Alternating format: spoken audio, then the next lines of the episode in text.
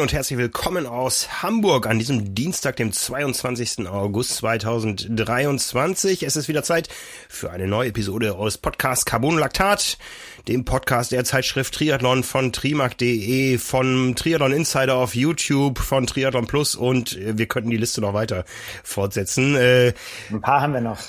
ein paar haben wir noch. Äh, bei allem, was wir aufgezählt haben, gestalten wir beide mit. Mir gegenüber sitzt nämlich euer Chefredakteur. Nils Fließert, guten Tag. Hallo Frank.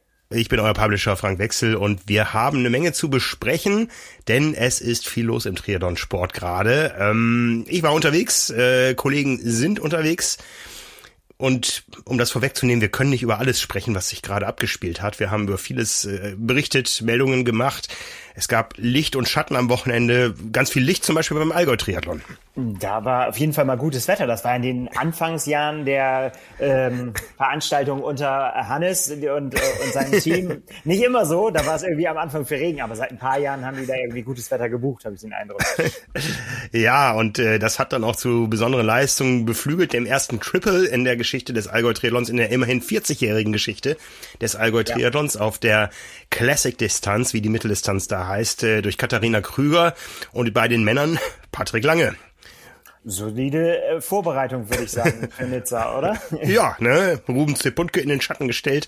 Ja, kann man gar nicht so sagen. Wir haben beide tolle Leistungen gebracht, aber äh, die Vorbereitung auf Nizza läuft und es gab natürlich auch eine Kurzstrecke, auch mit zwei prominenten Siegern, und zwar mit Maurice Clavel bei den, bei den Jungs auf der olympischen Distanz und Rebecca Robisch auf der Kurzdistanz, die auch dich dies Jahr schon geschlagen hat. Weißt du das eigentlich? Nein, jetzt hält mir mal auf die Sprünge.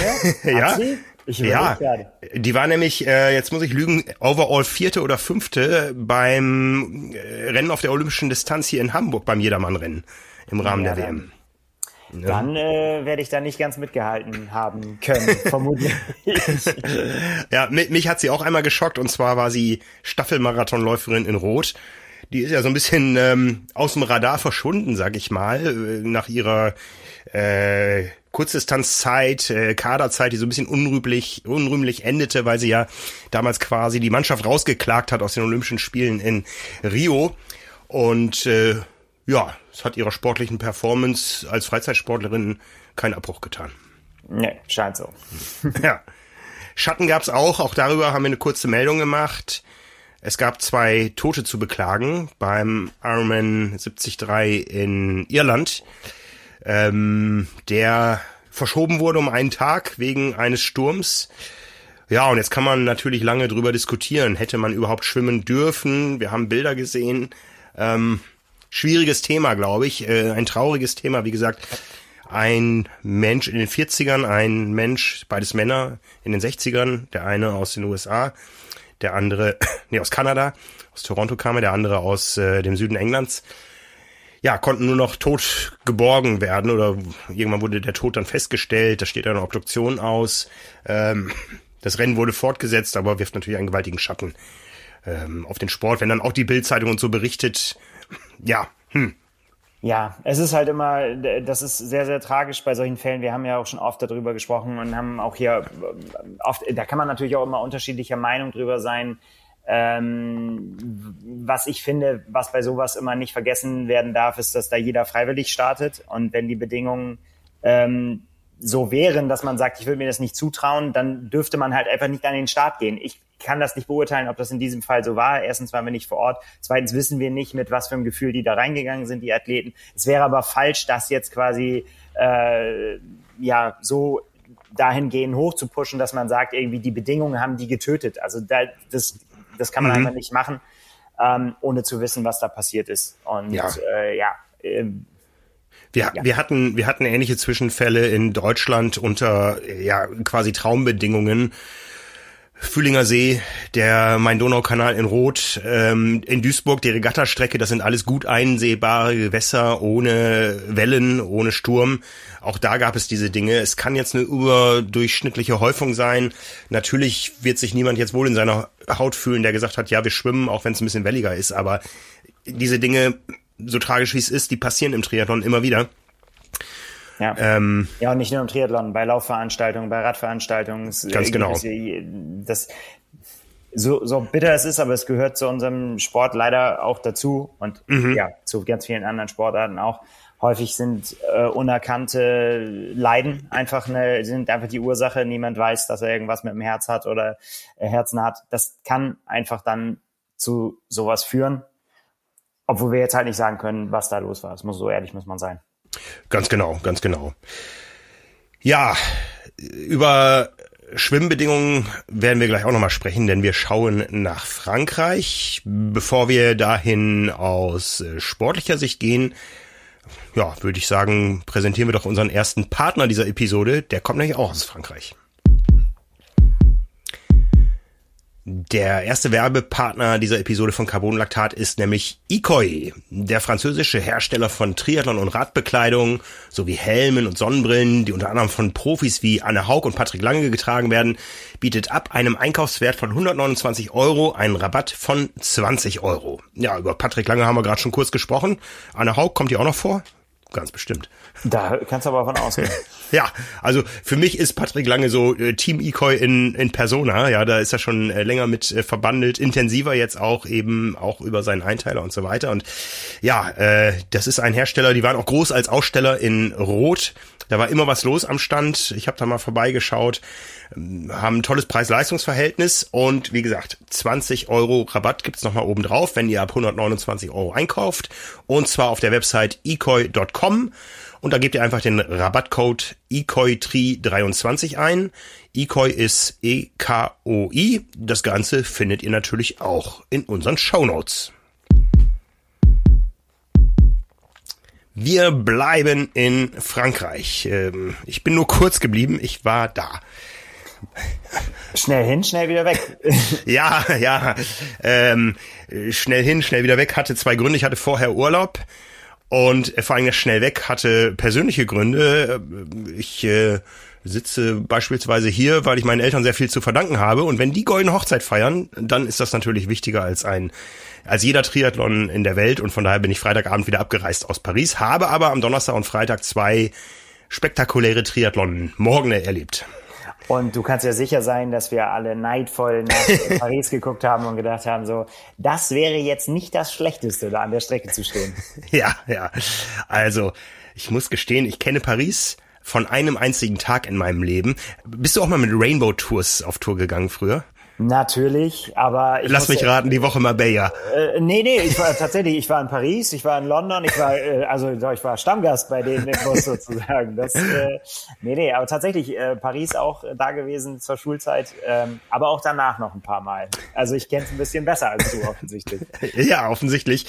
Äh, für die für die Jüngeren unter euch, äh, Rainbow Tours war ein billig Busreiseunternehmen für Schüler und Studenten ähm, wo man sich immer an Autobahnraststätten getroffen hat, um sich aufgabeln zu lassen und dann über Nacht irgendwo hingefahren ist und quasi so als Teilnehmer dann die Hotelübernachtung gespart hat und manchmal eben am frühen Morgen angekommen ist und am gleichen Tag spät abends wieder abzufahren. Also ein bisschen, bisschen kürzer noch, als ich jetzt da war.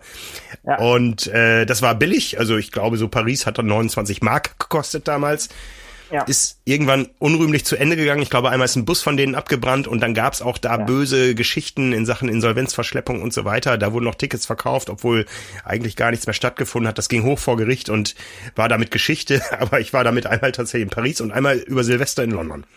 Ja, es hat äh, viele Menschen in die weite Welt hinausgetragen, auf jeden Fall, die sich sonst nicht hätten leisten können. Und äh, das war, ähm, war hartes Brot, aber man ist rumgekommen. Ja, ja. Also Paris ist immer spektakulär und auch schön, wenn man erstmal den Flughafen Charles de Gaulle hinter sich gelassen hat. Ich musste nämlich dann vom Flughafen erstmal zum Olympia Headquarter fahren. Das ist in der Nähe des Stade de France ähm, da wo auch ganz viel Olympiageschehen sich im nächsten Jahr abspielen wird. Und da gibt es ein Akkreditierungsoffice, wo man dann seine vorgefertigte Akkreditierung abholen konnte. Ähm, das Ganze nannte sich Test-Event. Das hört sich so ein bisschen despektierlich an oder so ein bisschen kleiner an, als es äh, tatsächlich dann war. Ähm, es wurde nämlich alles getestet, inklusive der Akkreditierungsverfahren. Das äh, ist dann auch ganz öffentlich. Man hat dann eine Seite Akkreditierungsbogen und fünf Seiten Datenschutzerklärung, weil eben da verschiedene Background-Checks durch die französische Regierung äh, durchgeführt werden. Da wird dann erstmal geguckt, ist der Frank ein Journalist oder ein Terrorist. Irgendwann kam dann die Mail, du darfst deine Akkreditierung abholen, musste dann da ins Office und damit war ich dann dabei. Und was ich da gesehen habe, war tatsächlich spektakulär. Wir haben schon vorher kurz über den Kurs gesprochen, aber wenn man das dann so live sieht, die Pont Alexandre Trois als Dreh- und Angelpunkt des ganzen, ganzen Geschehens, die spannt sich über die Seine und unten auf der Seine hatte man ein mh, Ponton, äh, ein, ein Klappponton, sag ich mal, das wurde nämlich immer vom Ufer aus äh, so rübergeschwenkt über die Seine, ähm, damit äh, man es auch hinterher schnell wieder wegschwenken konnte, um die vielen Sardinenbüchsen von Touristenbooten wieder da äh, fahren zu lassen. Und ja, so, so war ich mal auf der Seine, wenn auch nicht auf dem Boot, sondern auf dem Ponton. Habe viele Fische gesehen, habe gedacht, das Wasser ist ja schon äh, offensichtlich schwimmbar. Und äh, da stellten sich dann auch die ersten Tücken raus, die wahrscheinlich auch die Pariser noch ein Jahr beschäftigen werden. Denn so einfach ist das nicht und die Triathleten werden sie auch beschäftigen, denn wenn geschwommen wird, ist auch das nicht so einfach. Ja, über das Schwimmen können wir ja gleich nochmal äh, im Detail reden und nochmal so das, was so von den Rennen hängen geblieben ist. Aber, genau. Also was, was ich noch sage, also man, man hat ja im Vorfeld, man, man kannte die Strecken ja von, von den Bildern und wir haben schon ganz lange darüber gesprochen. Und damals, als die ersten Zeichnungen rauskamen und gesagt haben, so, hier soll das alles stattfinden, da ist einem schon der Mund offen stehen geblieben ja, ja. und gesagt, okay, das wird richtig, richtig gut. Aber das jetzt dann wirklich nochmal zu sehen, wie es dann ist, wenn das da wirklich stattfindet, das war einfach unfassbar. Also äh, da ist halt einfach so eine Stadt wie Paris einfach die Kulisse dafür. Ja. Und die haben ja wirklich, also manchmal, das gibt's ja durchaus in unserem Sport, ist es ja so, dass dann, dass es dann heißt, ja, das ist an dieser und jenen Location, aber man sieht sie nur vom Weiten oder man kratzt sie so mal leicht an oder man ja. ist so da, wo es so gerade noch so geht. Und hier war es einfach mittendrin. Einfach so, dass, da konnte man wirklich, finde ich, sehen, dass Paris gesagt hat oder so, das muss wirklich da stattfinden, wo, wo wir wollen, dass die Leute Paris so sehen, wie es ist. Und das ist 100 Prozent gelungen. Ja, Absolut und das gilt für die gesamte Strecke. Also es ist so ein innerer Sicherheitsbereich da abgesperrt gewesen, wo niemand ohne Akkreditierung hinkam. Das wird im nächsten Jahr anders sein, weil da noch zusätzlich Tribünen aufgebaut werden. Und man hat nur so gesehen durch die zweite Brücke, die Invalidenbrücke durch, dass da durchaus viele Zuschauer dann am Ufer waren schon äh, beim Schwimmen, die eben nicht dichter ins Stadion kamen. Und was dann auf der Rad- und Laufstrecke los war, das war gigantisch. Also ich habe ähm, schon morgens, als ich um äh, halb sechs, viertel vor sechs in die U-Bahn gestiegen bin, habe ich schon Triathlon-Fans gesehen mit französischen Fahnen und so weiter. Man darf äh, nicht vergessen, die Rennen haben an einem Donnerstag und einem Freitag um acht Uhr morgens stattgefunden und da war so viel los wie äh, bei richtig gut besuchten Triathlons sonst am Samstag um 15 oder am Sonntag um 11 Uhr das war schon großartig und eine ganz, ganz tolle Fankultur. Da komme ich am Ende nochmal drauf. Aber das war so mein erster Eindruck, bevor man sich hier überhaupt mit der Szenerie beschäftigen konnte. Hey, hier sind ja richtig Menschen auf den Beinen. Ja. Ähm. Das aber noch so gesehen und ich meine, ja, auch für die für die Athleten ist das natürlich dann auch so, weil wir, du hast den Begriff Test-Event ja schon gesagt, für die ist es halt auch wichtig. Ich meine, das sind natürlich Strecken, die man sonst nicht einfach mal so ausprobieren kann, ne? Und ja, nicht einfach ja. sagen kann, los, lass uns losfahren und wir machen heute Streckencheck. Das funktioniert dann natürlich nicht. Und äh, das, das war jetzt, glaube ich, schon, ja, ich, äh, ich glaube, viele haben noch ein bisschen so Hausaufgaben mitgenommen äh, nach, nach Hause. Und das, das geht ja im Prinzip beim, äh, beim Schwimmen schon los. Denn wir haben gesehen, dass, äh, du hast es vorhin schon gesagt, dass das Schwimmen in einem Fluss kann schon ein bisschen tricky sein. Ja, ja. Bei den Olympischen Spielen werden 55 Menschen nebeneinander starten, sowohl bei den Frauen als auch bei den Männern. Und diese Startlinie umfasst oder überspannt quasi den gesamten Fluss. Und jeder, der sich irgendwie mit fließenden Gewässern auskennt, hat irgendwo mal gehört, in der Mitte ist die Strömung am, am schnellsten, es sei denn, es geht um starke Kurven, ist sie, glaube ich, außen am schnellsten oder so. Und äh, da hat das durchaus schon eine taktische Bedeutung, wo man schwimmt und wo man sich nach dem, wo man startet und wo man sich nach dem Start hinbegibt. Und das war auch relativ äh, spektakulär dann zu sehen. Es ging also eine große Runde raus mit der Strömung, äh, wieder rein gegen die Strömung und dann eine kleinere wieder raus und wieder rein. Und da hat man durchaus gesehen, dass äh, viele Athleten nicht die optische Ideallinie gewählt haben, sondern sich irgendwo nach Richtung Ufer begeben haben, um der starken Gegenströmung auszuweichen. Und darum eben Testevent, sowohl für das Orga-Team, die auch dann für den zweiten Tag die Strecke noch mal ein bisschen angepasst haben für die Frauen, äh, für die Männer. Die Frauen waren ja die ersten. Und auch durchaus für die Athleten und die Trainer. Und ich habe hinterher noch ein Interview mit dem Bundestrainer geführt, mit Thomas Möller, der auch sagte, ja, wir haben auch durchaus tolle Erkenntnisse zum Schwimmen gewonnen, aber da reden wir jetzt nicht drüber. Ne? Also ja, und das wird ja im nächsten Jahr auch so sein, dass äh, ähm, es nur wenige Möglichkeiten gibt äh, für die sogenannte Course Familiarization, dass man sich die Strecke eben wirklich unter ähm, gesperrten Bedingungen angucken kann. Und ich glaube, es ist auch nicht ratsam, da, wenn er nicht gesperrt ist, einfach mal schwimmen zu gehen. Vielleicht kann man irgendwo eine Boje, mit der man Geschwindigkeiten messen kann, irgendwo ins Wasser halten oder so. Ähm, da werden sich sicher einige noch viele Gedanken machen. Denn ein Unterschied wird auch sein, im nächsten Jahr werden die Felder von der Leistungsdichte gar nicht so stark besetzt sein wie jetzt. Das liegt daran, dass viele Nationen eben fünf super starke Athleten heute im Rennen hatten, aber bei Olympia sind es maximal drei. Dafür werden die Felder eben aufgefüllt durch welche, die im Ranking weiter hinten liegen, die dieses Jahr gar nicht startberechtigt waren, absurderweise. Im nächsten ja. Jahr bei Olympia dann aber zum Zuge kommen. Und da wird es automatisch dazu führen, dass die Felder deutlich zersplitterter schon aus dem Wasser kommen werden ja, äh, das, das war natürlich das, was auch hier so ja auch die Spannung reingebracht hat, dass man dann wirklich sagen konnte, es sind einfach wirklich so viele Topstars sind am Start und vor allen Dingen auch dann es gibt so viele unterschiedliche, ihr habt das ja im Podcast hier auch schon schon thematisiert, es gibt so viele unterschiedliche Kriterien, ähm, was man dann letztendlich dazu erreichen hat. Und das konnte man dann ja in den Rennen auch dann sehen, dass äh, je nachdem, wo man sich befand im Feld, es dann eigentlich schon lockeres Cruisen war. Oder nein, das war natürlich nicht. ja. Äh, hm. Ja, aber äh, im anderen Vergleich, also da reicht dann halt nur das Beste und das ist einfach, es ist ich mag mich da gar nicht reinversetzen in die Athleten, wie das dann ist, wenn man quasi in so einer Gruppe, man zählt einmal durch und der eine sagt so, ja, passt, hiermit bin ich qualifiziert, wunderbar, hier bleibe ich und die anderen sagen, okay, ich muss wohl gleich den Sprint noch machen. Ja, ja. Ähm, Radfahren spektakulär zwischen äh, Grand und Petit Palais hindurch auf die Champs-Élysées mit äh, dem Obelisken äh, am Place de la Concorde im Rücken äh, auf den Arc de Triomphe zu. Vorher aber eine Wende, wieder weg vom Arc de Triomphe und dann durch etwas engere Gassen wieder zur Seine über die Invalidenbrücke auf die andere Seite, ähm, wo dann die zweite Schleife gefahren wurde. Und das Ganze siebenmal und die Laufstrecke etwas abgekürzt, da gab es dann eben nur den Teil nördlich der Seine äh, mit äh, ja auch wieder der Champs-Élysées und zweieinhalb Kilometer lang, vier Runden zu laufen. Also sehr, sehr eindrucksvoll auch zu beobachten für die Zuschauer. Also man musste sich nur an einen Punkt stellen und hatte die äh, Athleten dann elfmal zu sehen. Und äh, das wurde entsprechend auch gefeiert, war entsprechend laut.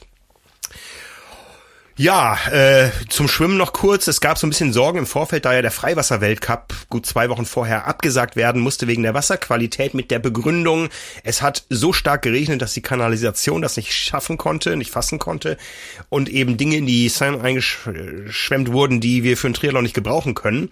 Und ja, vor dem Triathlon hat es lange nicht geregnet. Da haben wir alle gedacht, wir sind safe und es gab auch Fische zu sehen im Wasser.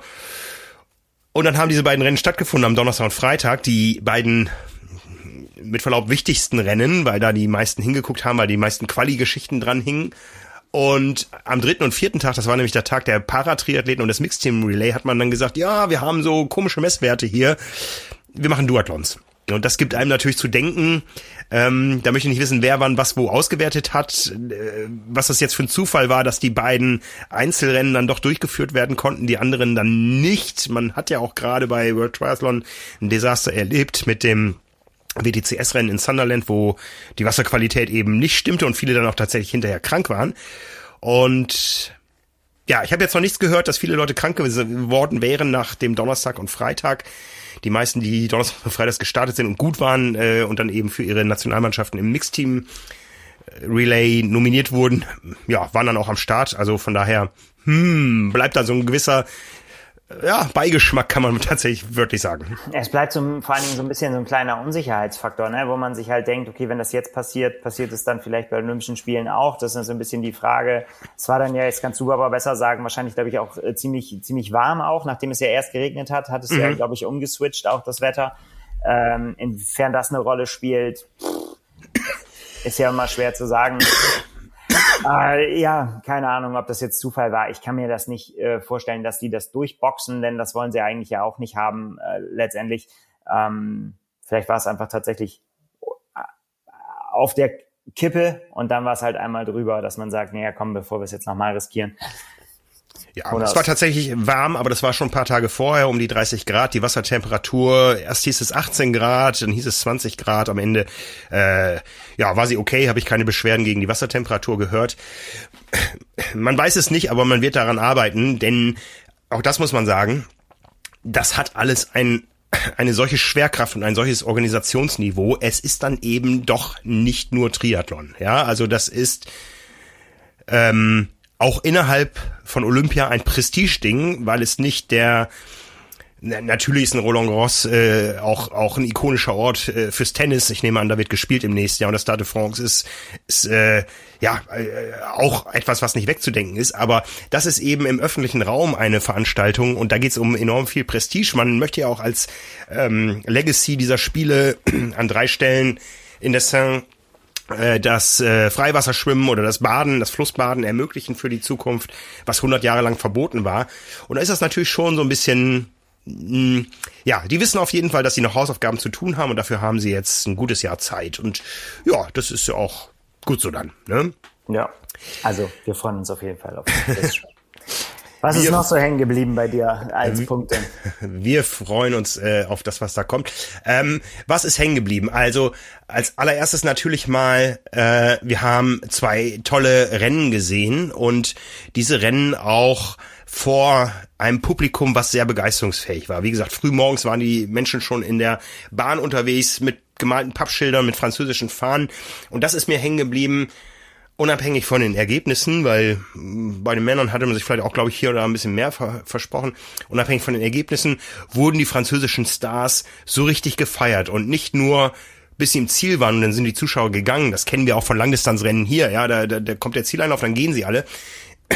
Die mussten natürlich dann irgendwie durch die durch die Pressespaliere und Interviews dauern auch manchmal ein bisschen länger, wenn eben keine Fachleute äh, am Start sind. Äh, kleines Beispiel dazu gleich noch. Ähm, und äh, bis sie dann rauskam, da war gut und gerne mal, da war ja noch eine Siegerehrung dazwischen, auch eine Stunde vergangen.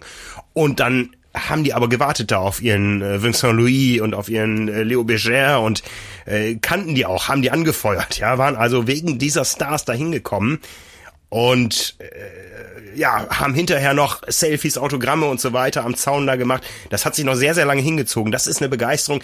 Das kennt man hier vom Hamburg Triathlon vielleicht. Da stehen noch kleine Grüppchen und warten auf die, auf die Deutschen, weil es Vereinsangehörige sind oder so. Aber das habe ich da ganz anders wahrgenommen. Das sind wirkliche Sportstars, für die die Menschen da auch noch bleiben. Wie gesagt, die rennen donnerstags und freitags früh morgens. Das ist jetzt kein Wochenendausflug gewesen für viele.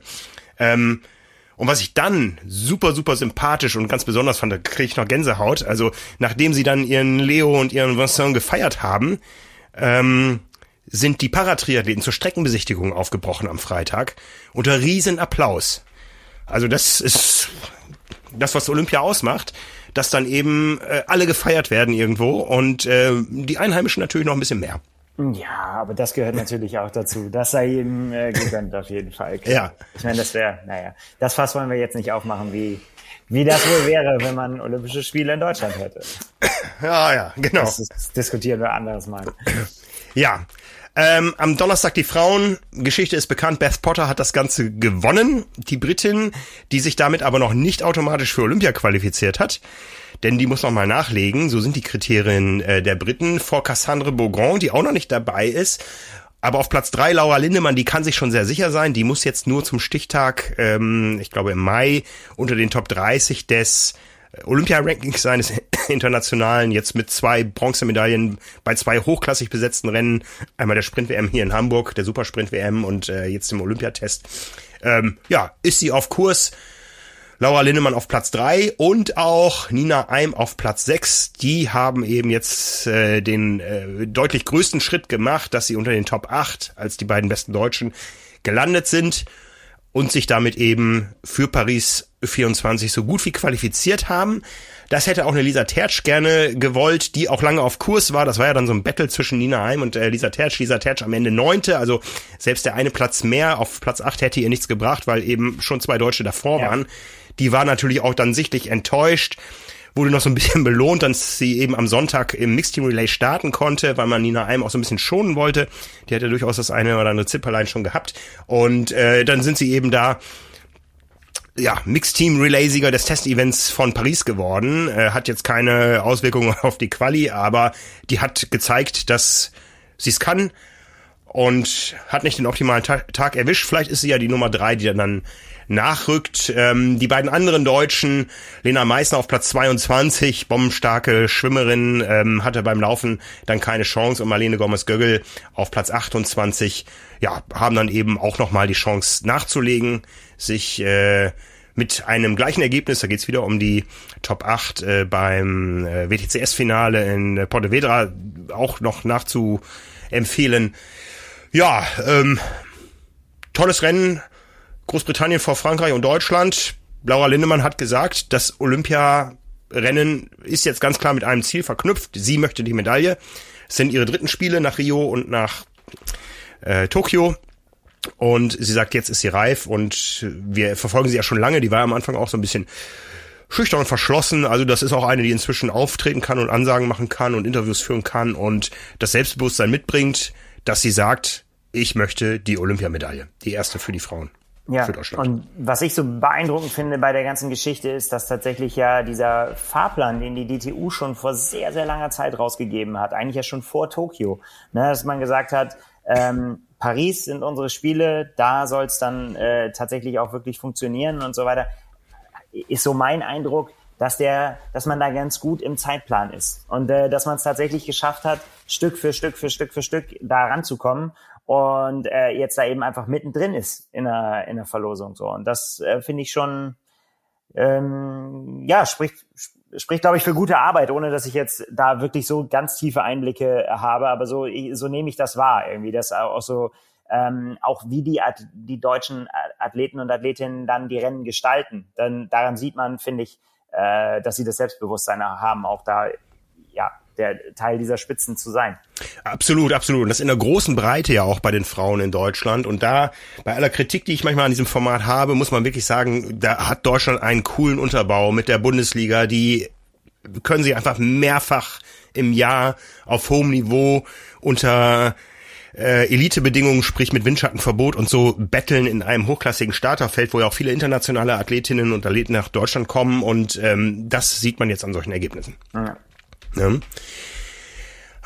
Schauen wir natürlich auch zu den Männern. Auch da ist das Ergebnis bekannt und das war eindrucksvoll, wie ein Alex Yee dem Rennen seinen Stempel aufgedrückt hat. Aber ich muss da ein bisschen noch vorgreifen. Äh, das Rennen hat ja auch eine gewisse Entwicklung. Viele fanden es tatsächlich langweilig, weil es am Ende eine große Radgruppe war. Aber auch die hat ja eine Geschichte, ja. Und zwar hat ein, äh, eine Selektierung beim Schwimmen schon stattgefunden. Und da war es vor allen Dingen ein junger Norweger namens Christian Blumenfeld, der dafür gesorgt hat, dass ähm, der Anschluss wiederhergestellt wurde. Vorher hatten andere versucht, äh, eben das nicht zu machen, weil niemand möchte mit einem Christian Blumenfeld auf die Strecke gehen. Und ähm, so kam es eben zur Vereinigung des Feldes, nachdem Christian Blumenfeld tatsächlich da die den, den Großteil der Arbeit geleistet hat, vielleicht auch ein bisschen angenockt war. Und dann ist jetzt die große Frage, Christian Blumfeld wird Neunter. Ist das, wie ist das einzuordnen? Äh, der hat ja noch ein bisschen anderes ähm, gemacht an dem Wochenende. Kommen ja. wir gleich zu. Ähm, ich vermute mal, sein Hauptinteresse war, weil da gab es jetzt weder großes Geld zu verdienen noch äh, irgendwelche anderen Meriten. Sein Hauptinteresse war, ich möchte den Kurs kennenlernen, auf dem ich im nächsten Jahr meinen Olympiasieg, meine Goldmedaille verteidigen möchte. Und hat er vielleicht beim Laufen nachher ein bisschen rausgenommen. Äh, da hat sich vielleicht auch der ein oder andere Deutsche drüber gefreut, kommen wir gleich zu. Ähm, aber so hat das Rennen seine eigene Dynamik und das ist natürlich auch was, ähm, was man jetzt analysieren wird. Die Radstrecke ist nicht sonderlich selektiv und man hatte auch äh, vermutet, so habe ich es rausgehört, auch bei Trainern, dass sie über den Belag, über die Kurven und so mehr selektiert, aber das tut sie gar nicht so. Also sie ist richtig, richtig schnell. Ich fand sie sehr akustisch eindrucksvoll, wenn die Athleten da mit ihren Hochprofilrädern über, über dieses äh, Kopfsteinpflaster rasen. Das hört sich schon toll an.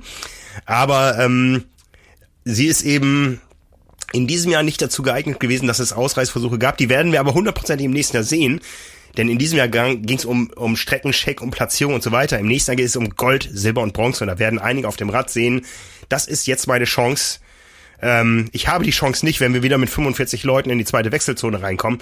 Ich muss jetzt äh, sehen, dass ich meine Chance wahrnehme oder dass ich meine Chance auf internationale Top-Sendezeit nutze. Das, auch das haben wir schon gehabt. Dirk Bockel in, in Peking damals oder, oder eine Joelle Franzmann, die ganz alleine vorne weggefahren ist äh, bei, den, bei der Premiere 2000 in Sydney. Ähm, die wussten, dass sie so das Rennen nicht gewinnen werden, aber sie hatten ihren Spaß. Naja, das ist ja, ist ja gut. Ähm, ja, bei Christian Blumenfeld, ob er jetzt tatsächlich rausgenommen hat oder an diesem Tag auch nicht mehr drinne war, mit der, mit der Spitze da mitzulaufen, das kann natürlich äh, beides der, der Fall sein. Ähm, ist aber, finde ich, auch eigentlich fast egal. Also äh, mit, du hast es gesagt, mit dem Programm, was er jetzt noch hat äh, und, und was ihm sicherlich auch wichtig ist, äh, allein schon aus finanzieller Sicht, äh, ist es nicht unbedingt so notwendig gewesen, sich da jetzt komplett aus dem Leben zu nehmen, obwohl das jetzt eine Mutmaßung ist. Vielleicht war es, hat es auch einfach nicht gereicht an dem Tag.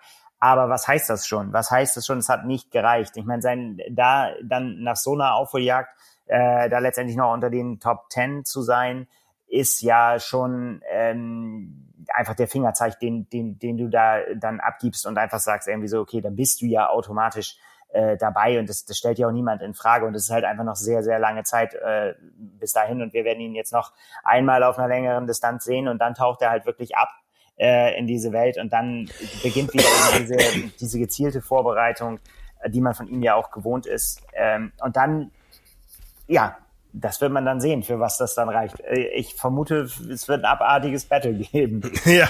Ich meine, was, was Alex Gieder vorne abgezogen hat, zu so einem frühen Zeitpunkt dann mit, mit so einem großen Selbstbewusstsein zu attackieren und dann einfach das Ding so nach Hause zu laufen, dass dann niemand mehr eine Chance hat. Ja. ist schon, schon sehr unwiderstehlich gewesen. Ja, sehr, sehr groß. Äh, Laufzeit und das wurde also von den Trainern äh, bestätigt. Es waren zehn Kilometer, also wenn man sich solche Rennen mal anguckt, äh, im Umfeld, da wird tatsächlich mit einem Messrad, da vertraut man nicht auf äh, Garmin Polar oder Apple Watch, da wird mit einem Messrad die Strecke abgegangen, um zu gucken, waren es zehn Kilometer, es waren zehn Kilometer. Und wenn man hier schaut, die Top 9 laufen alle unter 30 Minuten. Ja, ist abartig. Ne, das ist abartig. Äh, Alexi 29 Minuten, da ist jetzt ein Maßstab gesetzt, an dem sich andere orientieren werden. Ähm, am Ende waren es dann doch nur 15 Sekunden Vorsprung oder, oder auf dem Ergebnis sogar 13 Sekunden, also 15 Sekunden in der reinen Laufzeit. Das sah überragender aus als diese 15 Sekunden. Da weiß man nicht, wenn er jetzt gefordert gewesen wäre, ob da noch mehr drin gewesen wäre. Auch er hatte ja noch ein Mixed Team Relay äh, potenziell vor Augen am, am Sonntag und von daher, ja, ähm, das ist jetzt einer, der einen Maßstab gesetzt hat da. Ne?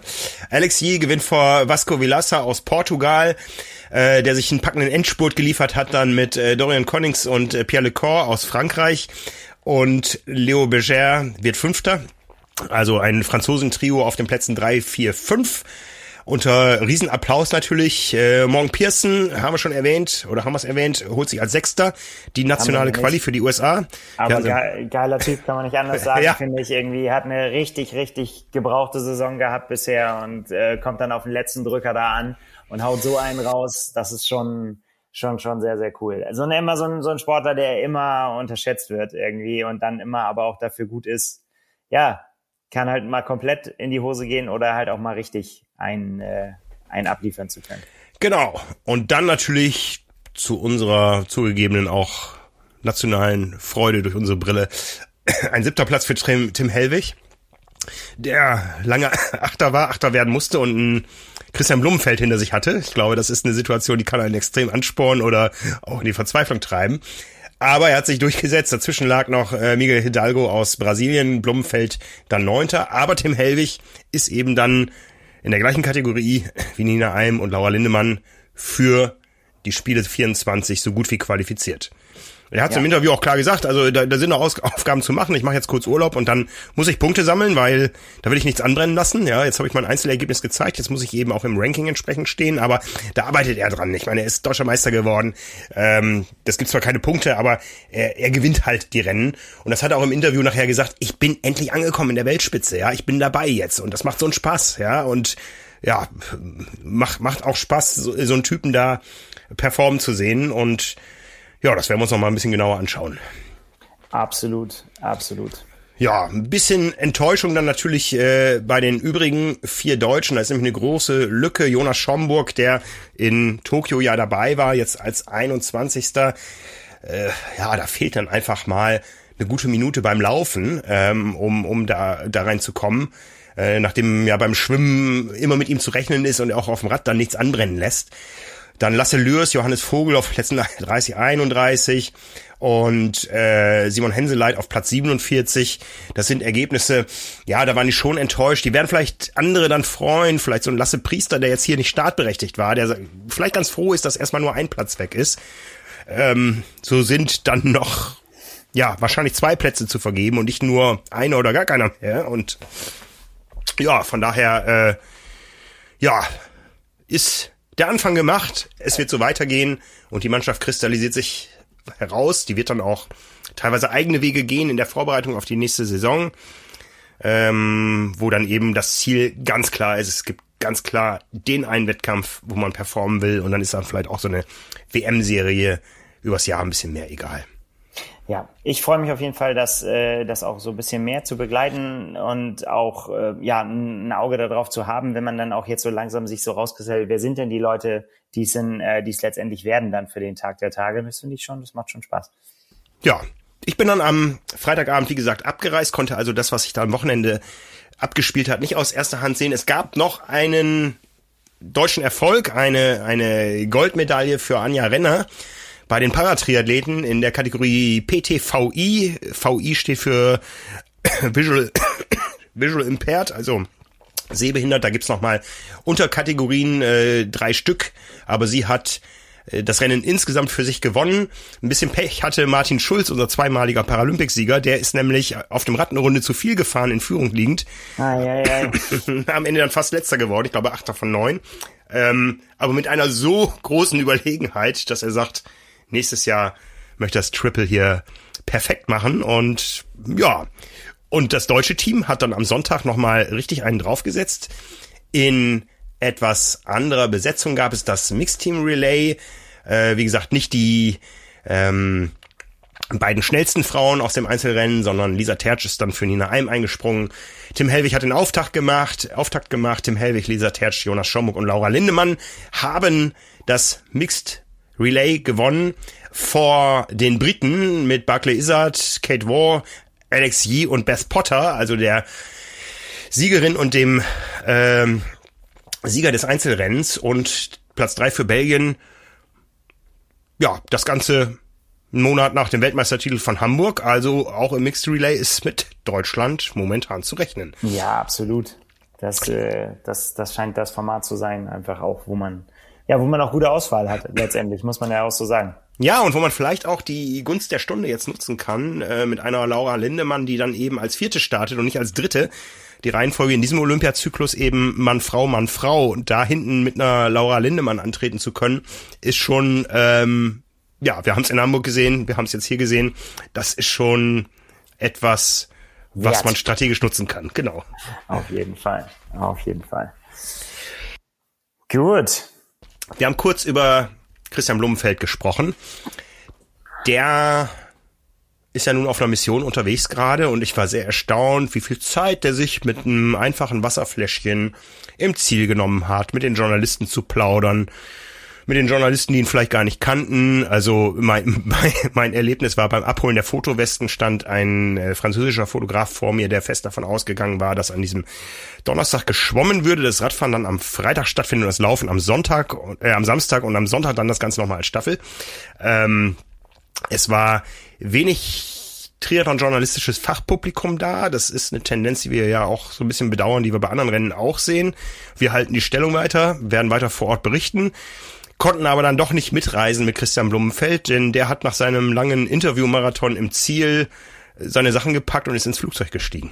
Ja, lange vorher angekündigt, dieser äh, verrückte Plan, den er sich da ausgedacht hat. Am Anfang haben es viele noch für einen Scherz gehalten, ähm, aber wenn es dann einem zuzutrauen war, dann wahrscheinlich ihm. Denn so wie du es gerade auch erzählt hast, äh, erlebt man ihn ja eigentlich immer bei, äh, bei Rennen. Also die äh, ist einfach total entspannt, muss man einfach sagen. Ein sehr, trotz sehr nahbarer Athlet. Ja. Trotz seiner Ambitionen, äh, ja, macht er, macht er im Prinzip alles mit. Nimmt sich einfach auch die Zeit und nimmt sich auch, glaube ich, nicht zu wichtig. Also ich finde, was, was man bei ihm auch immer erlebt, der, da ist halt kein Riesentross um ihn rum, die ihm irgendwelche Sachen abnehmen oder so. Der, man sieht ihn halt immer sein Zeugs irgendwie alleine machen. So, also mhm. ist ja nicht ganz alleine, er hat natürlich auch Leute um sich rum. Aber das ist schon, ähm, ja, es, für die, für die Position, die er mittlerweile hat im Triathlon, ist das schon auch irgendwie was Besonderes, finde ich. Absolut, absolut. Also er ist wahrscheinlich dann auch nach Charles de Gaulle zum internationalen großen Flughafen äh, gereist, um weiter zu fliegen nach Singapur zu den PTO Asian Open. Ganz genau. Der große, der große Abschluss des diesjährigen Jahres. Der große Abschluss des diesjährigen Jahres. Es gab nämlich in Paris schon eine kleine Vorschau aufs nächste Jahr. Die PTO kooperiert mit World Triathlon im Sinne einer WM-Serie. Also die PTO Tour wird abgegradet zur offiziellen verbandssanktionierten Weltmeisterschaftsserie über die Langdistanz. Es bleibt bei der Distanz, die die PTO eingeführt hat, die 100 Kilometer. Müssen wir da eigentlich immer jetzt in Anführungszeichen, ich mache ja so Anführungszeichen, ihr könnt es nicht sehen, wenn wir von Langdistanz reden dann? ja, also die Langdistanz äh, nach äh, PTO ist das, wo sie sagen, das, das kriegen wir gut ins Fernsehen verkauft. Zwei Kilometer schwimmen, 80 Kilometer Radfahren, 18 Kilometer laufen. Das Ganze auch anders als bei anderen Langdistanzen, in Anführungszeichen, ähm, auf äh, kurzen Stadtkursen, dass man einfach immer wieder die gleichen Punkte hat mit Athleten, dass sich die Zuschauer nicht über 80 Kilometer verteilen müssen, sondern vielleicht nur über 10. Ähm, dass man spektakuläre Bilder einfangen kann. Und das Ganze jetzt eben in Serie. Wir haben oft genug darüber geredet, dass die Serie in diesem Jahr eher so ein bisschen hinter den Erwartungen zurückgeblieben ist. Wir haben mit fünf Rennen mal gerechnet. Ähm, am Ende haben wir drei erlebt. Wir waren selber vor Ort in äh, Ibiza. Wir haben äh, Milwaukee gehabt in den USA als US Open und jetzt die Asian Open in Singapur. Dann gab es ja immer noch diese Überlegung, was kommt da hinten raus in Marrakesch im November, lange angekündigt. Am Ende kommt nichts. Die PTO Tour, die Serie ist abgeschlossen. Es gibt auch keinen Collins Cup. Und auch in der Ankündigung fürs nächste Jahr gibt es aktuell nicht sowas wie einen Collins Cup, sondern eine PTO Tour mit fünf kontinentalen Open. Also tatsächlich, ja, die Kontinente Amerika, Europa, Asien, Afrika, Ozeanien und einem sechsten Rennen, was dann irgendwie noch so ein bisschen höher gegradet ist, wir, wir lassen uns überraschen. Ähm, ja. Die Ankündigung bleibt, im Oktober wird die Serie veröffentlicht. Und da sind wir sehr, sehr, sehr gespannt. Absolut. Es soll auch ähm, natürlich auch Age Group oder nicht natürlich, sondern es soll Age Group Rennen geben, die äh, die das flankieren. Da ist aber noch alles sehr sehr weit äh, noch äh, offen und zu besprechen und noch nicht im Detail ausformuliert. Da wird's, ähm, du hast es angekündigt, im Oktober soll es dann mehr dazu geben, auch wie das alles stattfinden soll, unter welchen Bedingungen, welche Regularien und so weiter. Äh, da sind auch natürlich auch noch viele offene Fragen, aber man kann, glaube ich, jetzt schon sagen, ähm, was man nach diesen drei Rennen in diesem Jahr gesehen hat, dass die PTO vermutlich noch mehr, als sie es jetzt schon tut, den Wettkampfkalender diktieren wird. Ja, auch über Geld, denn wir haben ja dieses Wochenende noch eine Ironman 73 Weltmeisterschaft. Da gibt es 50.000 Dollar für den Weltmeistertitel. In Singapur gab es sowohl für die Männer als auch für die Frauen 100.000 Dollar. Und wie gesagt, das will man nämlich sehr häufiger machen und das setzt natürlich andere unter Zugzwang. Aber bleiben wir erstmal in Singapur. Ganz genau. Ich war, wie gesagt, auf Goldene Hochzeit, habe die Rennen nicht miterlebt, ähm, habe mal heimlich in den Tracker reingeguckt, so als mich keiner beobachtet hat. Und äh, ja, ähm, Habt die Ergebnisse natürlich mitbekommen. Bei den Frauen, die sind als erste gestartet. 15.15 Uhr 15 Ortszeit in der Hitze von Singapur am Samstag. Ashley Gentle vor Anne Haug. Ja, und vielleicht bevor wir genau, bevor wir irgendwie letztendlich zu den Frauen, zu den Männern, zu den Ergebnissen, kann man ja vielleicht nochmal insgesamt äh, so das Setting einordnen äh, in Singapur. Das finde ich, es war ja nun sehr lange angekündigt und, und viele haben darauf gewartet. Auch die PTO hat gesagt, warte mal ab, das wird das Ding, da werden wir euch zeigen, wie wir uns Triathlon vorstellen. So waren die äh, Aussagen vorher, ne? so soll das aussehen. Das ist genau unsere Wunschvorstellung, wie man unseren Sport präsentieren soll. Ähm, das haben sie jetzt nun gemacht und ich, ich habe das ja häufiger schon kritisiert. Ich habe gesagt, die PTO verspricht immer ganz, ganz, ganz, ganz viel und ein Teil davon wird eingehalten und der Rest fällt irgendwie so hinten runter. Aber es wird von Mal zu Mal besser. So, und ähm, da kann man jetzt so ein bisschen drüber diskutieren, war es besser, war es wie, wie, wie war es von der Location hin und her. Was man natürlich nicht wegdiskutieren kann, ist Singapur ist eine unf äh, unfassbar spektakuläre Stadt, was die Architektur angeht, was die, was die Bilder letztendlich angeht, die wir da äh, gesehen haben. Ähm, das mit Sicherheit, ich kann mir vorstellen, dass es sehr, sehr schwierig war, da äh, so ein Rennen stattfinden zu lassen, wirklich mittendrin auf abgesperrten Straßen. Ähm, ja, ansonsten ist es aber trotzdem so, finde ich, dass, ja, wie soll man sagen, wie komme ich da jetzt hin?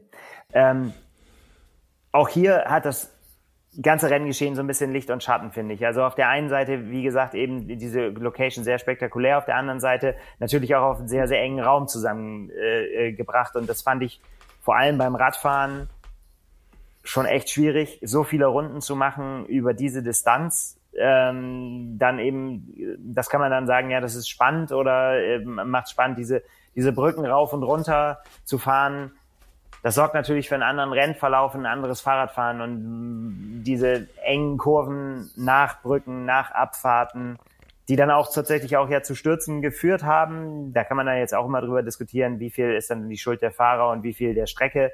Aber um das äh, vorwegzunehmen, zum Beispiel der, der Sturz von äh, Gustav Iden in dieser 180 Grad Kehre, äh, in dem dann Messgerät auf dem Boden geklebt war, Zeitmessstreifen, äh, wie auch immer, man das nennen soll, was sich dann gelöst hat oder rutschig war. Genau im Bild hat man ja den Sturz nicht gehabt. Man sieht ihn nur, wie er auf dem Boden liegt, aber das hat er danach nochmal gesagt. Das hat sich quasi so hochgewellt, äh, dass er da gestürzt ist. Äh, ja, aus meiner Sicht für die Distanz nicht wirklich tauglich, aber wie soll man das dann auf so kurzem Raum auch machen? Ähm, der der Laufkurs hingegen wiederum sehr spektakulär. Also wirklich, das mag ich total gerne. Enge, kleine Wege. Da hatte man, also wirklich, da ging es dann rauf und runter, fast durch ein Einkaufszentrum durch, irgendwie an so einem Park vorbei. Ja, ähm, mich hat das, glaube ich, mehr begeistert als die meisten, die da an der Strecke standen. also äh, da, wo man welche gesehen hat, war das dann auch teilweise eher so Picknickstimmung und so weiter. Ja, aber was soll man sich darüber aufregen? Man kann, man kann man ja nichts machen. Großer Sport wurde geboten. Wenn das dann die Menschen da an der Strecke nicht interessiert, dann ist das nun mal so. Ich habe schon hier paar Mal gesagt und äh, kann es auch nur noch weiter wiederholen. Äh, liebe PTO, bringt doch bitte mal ein Rennen in eine Stadt, wo die Leute wirklich, wirklich Bock haben darauf, sich das anzugucken. Dann wird man auch noch mal eine andere Begeisterung äh, kriegen da und ähm, ja, dann hat man auch ein bisschen bisschen Action an der Strecke. Ich glaube, das, äh, das freut dann die Athleten auch. Wobei die, alles, was ich so gehört habe, also gerade über die Laufstrecke wurde sich dann doch sehr positiv äh, dann, dann äh, geäußert. Ja, das muss man ja mal so als Resümee dieser Saison festhalten. Die PTO braucht Veranstaltungen, wo sie sich aufsatteln können, dann zwar auch eigene Leute mitbringen. Äh, John Land ist da federführend, ein Brite, der schon die Commonwealth Games in Manchester organisiert hat und äh, die Olympiatriathlons in London. Ähm, ein alter Haudegen, der weiß, wie es geht. Ja, also ich habe in auf Ibiza, du, du, du hast es erlebt, wie viele Leute ich da kannte, weil ich sie damals aus der damaligen ITU kannte, als ähm, als die Experten äh, Triathlonrennen durchzuführen, rein technisch, ja. Und ja. das hat die PTO eben auch, aber sie haben halt da keine Legacy vor Ort, auf die sie aufbauen können, äh, keine keine Strukturen, keine Vereine und so weiter, sondern haben versucht alles selber zu machen und darum jetzt wahrscheinlich auch aus aus äh, diesem Grunde sehr, sehr wichtig, die Kooperation für die PTO mit äh, World Triathlon, um da eben ähm, sich auch anschließen zu können oder eigene Rennen zu kreieren. Das wird jetzt die große Frage. Werden wir, werden wir eine PTO-Tour im Rahmen eines äh, WTCS-Rennens sehen oder wird das dann zu viel vor Ort? Ähm, oder gibt es eigenstehende Veranstaltungen? Denn wie gesagt, auch die Age-Grupper sollen da zum Zuge kommen und sollen über ihre nationalen Verbände selektiert werden, also ähnlich wie jetzt für die WM in Hamburg. Da wird es das nächste Battle geben dann äh, bei uns auch intern. und äh, ähm, das sind gute Chancen, Nils, für dich, ne? Äh, ja, je länger. Ja, ja. Das, das war mal ab. Aber dann auch in, in Nationaltrikots äh, wird es auch für die Age-Gruppe um Weltmeistertitel geben, äh, gehen.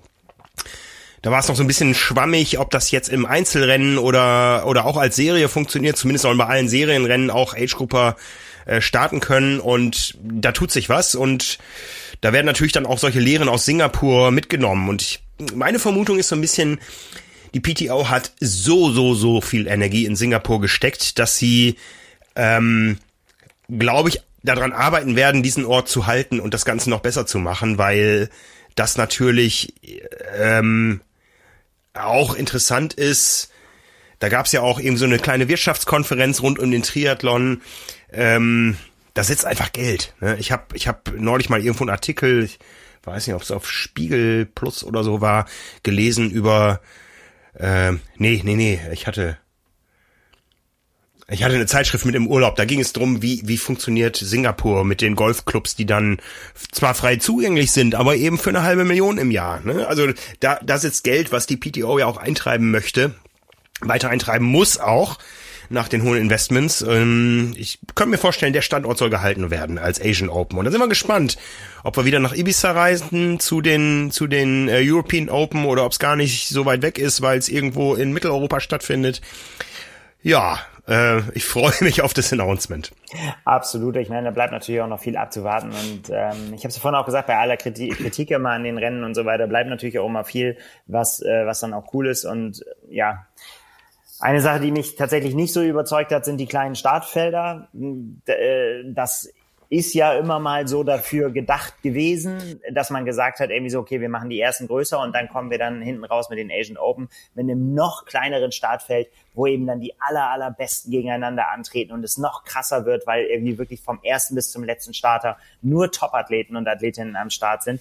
Die Rechnung ist ehrlicherweise nicht aufgegangen. Und daran kann man, finde ich, äh, auch sehen, dass ähm, dieses Strength of Field, was ja eingeführt wurde für die PTO-Wertung, wo es wo es halt die um die Zahl geht letztendlich, äh, die nachher mit 30 Prozent die Punktzahl ausmacht, die dann ins Endranking einzubringen ist, eventuell als äh, als Rennen, ähm, die war sehr sehr hoch, weil nämlich ähm, also die ergibt sich halt durch immer die ähm, fünf best gerankten, den Durchschnitt der fünf best gerankten äh, Athleten in dem Startfeld. Und da war natürlich jetzt, wenn wir zum Beispiel bei den Frauen gucken, war natürlich mit Ashley Gentle und Anne Haug äh, da natürlich gleich äh, und, und Lucy Charles Barclay unfassbar hochgerankte Athletinnen schon gleich drin, die das in die Höhe getrieben haben. Äh, und deswegen sieht es auf den ersten Blick so aus, als wenn es das beste Startfeld aller Zeiten war. Aber wenn man dann ganz ehrlich ist und dann weiter nach hinten guckt, dann lässt das auch schon nach. Das muss man ganz ehrlicherweise so sagen. Und ich finde, das ist so ein bisschen schade für die Dynamik des Rennens, weil dann dann doch relativ, bei, finde ich vor allen Dingen bei den Frauen klar war, wer das untereinander ausmachen wird. Mhm. Ähm, ja, also das nur so ein bisschen so zu der zu, zu der Stellung der, der Rennen. Aber das ist jetzt so, ja, wie soll man sagen, das ist das ist außenrum wo es auch sicherlich auch immer wieder auch Sachen gibt, die man auch besprechen muss. Äh, wir haben auch hier wieder Szenen gesehen, wo man gesagt hat, so, na, gibt das eine Zeitstrafe, gibt das eine Disqualifikation? Das war dann bei den Männern falsch geschwommen, hinter einem Kanu hinterher, das den falschen Weg genommen hat. Wir erinnern uns an den Anzug Swimgate äh, von Jan Frodeno. Wir haben auch hier wieder sehr viele rote Race Ranger leuchten sehen, die absolut äh, überhaupt gar keine Konsequenzen hatten. Wobei ich mir auch vorstellen kann, das wird aber dann nicht ausreichend kommuniziert, finde ich, dass es wahrscheinlich auch hier Zonen gab, wo man gesagt hat, wenn es bergauf geht an der an der steilen Rampe oder wenn man auf so eine 180-Grad-Kurve zufährt mit hohem Tempo, dann bleibt das gar nicht aus, dass man, dass sich das Feld irgendwie auch zusammenschiebt. Das, ja. das wird nicht anders funktionieren. Deswegen habe ich auch vorhin gesagt, fand ich den Kurs nicht wirklich geeignet für, für so ein Vorhaben. Ähm, aber auch danach hat man trotzdem auch wieder die eine oder andere Athletin gesehen oder auch bei den Athleten, die dann überholt wurden und dann, naja, sagen wir mal so, sich sehr lange Zeit gelassen haben, um sich quasi auf den nötigen Abstand zurückfallen zu lassen. Das kann man jetzt gut sehen immer an den rot blinkenden Lichtern. Mhm.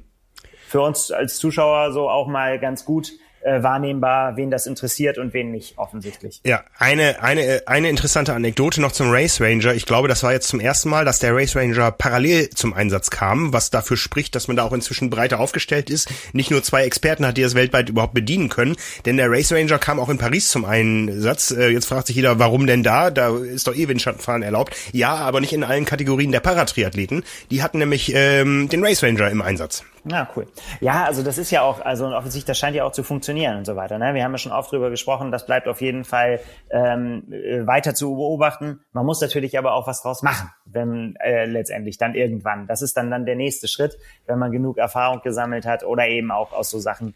Ähm, da bin ich dann halt so ein bisschen da denke ich halt, wenn es um so viel Geld geht, dann äh, kann man halt viele Sachen auch nicht einfach so unter den Tisch wischen und sagen so, ah, komm mal, Show must go on, äh, egal jetzt. War ein ja. kleiner Fehler, aber egal. So. Ja. Also, kommen wir doch zur Show. Ja, ja Ashley, kommen wir zur Show, genau. Ashley Gentle gewinnt vor Anne Haug. Anne Haug mit äh, leichten Problemen. Ich habe es nicht gesehen, du warst dabei. Ja, was soll man dazu sagen? Ich habe mir eine Dings, ich habe mir eine eine Notiz gemacht, äh, bei der steht vermeidbare Fehler beim Material. Und das äh, war sowohl bei jetzt hier bei Anne Haug als auch bei vielen Männern der Fall. Ja, ähm, ich habe die Konstruktion schon in äh, Rot beobachten dürfen. Die hat sich so ein Aerotanschlauch, also so ein TPU-Schlauch hinten um ihren Flaschenhalter gewickelt. Das kann natürlich im Falle eines Falles, wenn sie den tatsächlich mal wechseln muss, super schnell gehen, dass sie dann halt einfach das Ding einfach Gummi weg und her damit und dann ziehe ich es rein. Äh, in diesem Fall hat sich der Schlauch selbstständig gemacht und hat sich einfach mal verhängnisvoll in ihr Hinterrad gewickelt. Ähm, und ja, ich behaupte mal kühn, das kann zwar jeder einfach so immer hätte, hätte, äh, aber in diesem Fall denke ich, hat sie das, das Rennen gekostet, weil sie war auf einer Mission und sie war auf so einer Aufholjagd, dass ich mir das gewünscht hätte, dass äh, wir das sehen können auf der Laufstrecke, äh, wie sie sich, wie sie sich dann weiter in, in ihrer Manier nach vorne arbeitet. Das, das heißt, die, die Konsequenz war, sie musste anhalten und das Ganze entwirren? Ja, genau. Sie musste es entwirren und das hat sie, ohne das jetzt wirklich auf die Sekunde sagen zu können, aber äh, eine gefühlte Ewigkeit. Ja, und auch nicht nur eine gefühlte, sondern locker zwei Minuten gekostet. Ui. Ähm, und nach das, nachdem sie halt sich schön dran gearbeitet hat. An eine Ashley Gentle, die ein fantastischen Tag erwischt hat. Das hat sie auch im Nachhinein so gesagt. Sie hat gesagt, es gibt solche und solche Tage. Sie versucht immer das Beste aus allen Tagen rauszuholen. Das ist natürlich irgendwie Binses, versuchen irgendwie alle. Aber wie gesagt, es gibt halt Tage, an denen es besser geht. Also selbst wenn man das gar nicht so an der Platzierung ablesen kann. Aber sie hat äh, in einem Instagram-Post gesagt, in äh, Milwaukee war es noch so, dass es einfach nur Quälerei war von Anfang bis Ende. Und es reicht dann ja trotzdem noch für eine fantastische Platzierung. Hier war es so, dass sie gesagt hat, es lief einfach. Und das hat man dann auch gesehen. Sie war sehr, sehr selbstbewusst unterwegs, äh, hat die beste Radzeit hingelegt. Ähm, also ja, und, und hat das Ding dann letztendlich souverän gewonnen. Aber auch da muss man sagen, Anne Haug, eine Qualität, die man natürlich auch erstmal haben muss, nach so einem Desaster dann einfach wieder aufs Rad zu steigen und zu sagen, so, was soll's? Fangen wir halt von vorne wieder an. Ne? Geht mal ran, holt die Plätze wieder auf und äh, legt dann noch einen tollen Lauf hin. Ähm, und letztendlich war es dann die, die zweitschnellste Laufzeit. Nur die dritte, Chelsea Sodaro, war noch äh, schneller. Und das ist, finde ich, auch so ein kleiner Fingerzeig, finde ich, dass sie wieder da ist. Ich glaube, das hat sie gebraucht irgendwie so, die ja so, nachdem sie ja auch gut in die äh, Saison gestartet ist, dann tatsächlich ja wirklich echt miesen Durchhänger hatte, jetzt über den Sommer äh, zweimal äh, DNF und äh, ja, dann, dann tat das, glaube ich, mal wieder gut im, ja, im Blick auf Hawaii letztendlich, ne? Weil mhm. ja, das, das ist jetzt was, äh, was ja noch bevorsteht und so wichtig das jetzt auch vielen Athleten eben war, da eben teilzunehmen bei den Asian Open, glaube ich, dass ähm, dann Hawaii jetzt eben tatsächlich noch für viele ja eben das, das große Ziel auch noch bleibt. Ähm, natürlich nicht für alle, die jetzt hier in der Konkurrenz sind, aber weil weil es einfach die ja die zunehmend die Spezialistinnen gibt, die sich dann eben auch auf solche Sachen äh, äh, konzentrieren werden. Chelsea Sodaro toll wieder rangelaufen. Ein Name, über den man noch sprechen muss, weil er, glaube ich, äh, viel zu sehen war im, im, äh, in, im Fernsehen dann tatsächlich auch, weil äh, Lucy Charles Barclay, wo man aber, glaube ich, auch gesehen hat, dass sie nach ähm, ja nach ihrer Verletzung noch nicht wieder da war, wo sie ja, wo sie ja, wo, wo sie vielleicht dann auf Hawaii wieder sein wird, aber äh, es, es war sicherlich keine keine Lucy Charles Barkley in Bestform. Und das ist für mich halt auch immer so ein, so ein kleines Zeichen. Da fragt man sich natürlich, warum macht sie das? Warum geht sie jetzt dahin? äh, und, und äh, gibt sich jetzt das, was ja auch wirklich echt für die Vorbereitung alles andere wahrscheinlich als gut ist. Vermutlich ist es dann doch auch das Geld oder die Punkte, die locken am Ende. Ja. Äh, und das ist äh, was, ja, wo, mir, wo ich mir, aber da kommen wir vielleicht nachher nochmal drauf, äh, wo ich mir so ein bisschen Sorgen mache, wie dann äh, im nächsten Jahr quasi die, der, der Terminkalender quasi auch solche Entscheidungen be beeinflusst, möglicherweise ähm, Athleten zu Starts in Anführungszeichen zwingt, wenn man weiter irgendwie in der Verlosung äh, bleiben, bleiben will. Ja. Und äh, also ja, wenn man, schauen wir mal. Wenn man sich jetzt das Frauen-Spitzenfeld von Singapur anschaut, dann hat es tatsächlich wenig Überschneidung mit Lachti. Ähm, da ist es ganz klar eine Entscheidung für das eine oder für das andere. Ähm, Anne Reichmann steht in Lachti auf der Startliste. Die war in Singapur auch am Start. Noch ein Wort zu ihr? Mm, ja, ähm, ich glaube, da muss man, äh, es, es war vieles so, wie wir es bei Anne Reichmann schon, äh, schon häufig gesehen haben. Das Schwimmen, muss man leider sagen, ist dann mit Platz 19 sorgt im Prinzip bei ihr für die Vorentscheidung, wo sie noch da letztendlich landen kann in dem Rennen. Und dann hat sie äh, ein, tolles Radfahren hingelegt, war viertschnellste Radzeit, aber das genügt dann halt nicht mehr am Ende, um, um da noch irgendwas ausrichten zu können. Ja, das ist halt ähm, dann viel zu weit weg. Also sie hat eine Schlussendzeit von vier Stunden vier und vier Sekunden und Ashley Gentle war bei drei Stunden 41. Äh, äh, ja, doch, ja. Das ist einfach ein Riesenabstand äh, bei so einem kleinen Startfeld. Ja.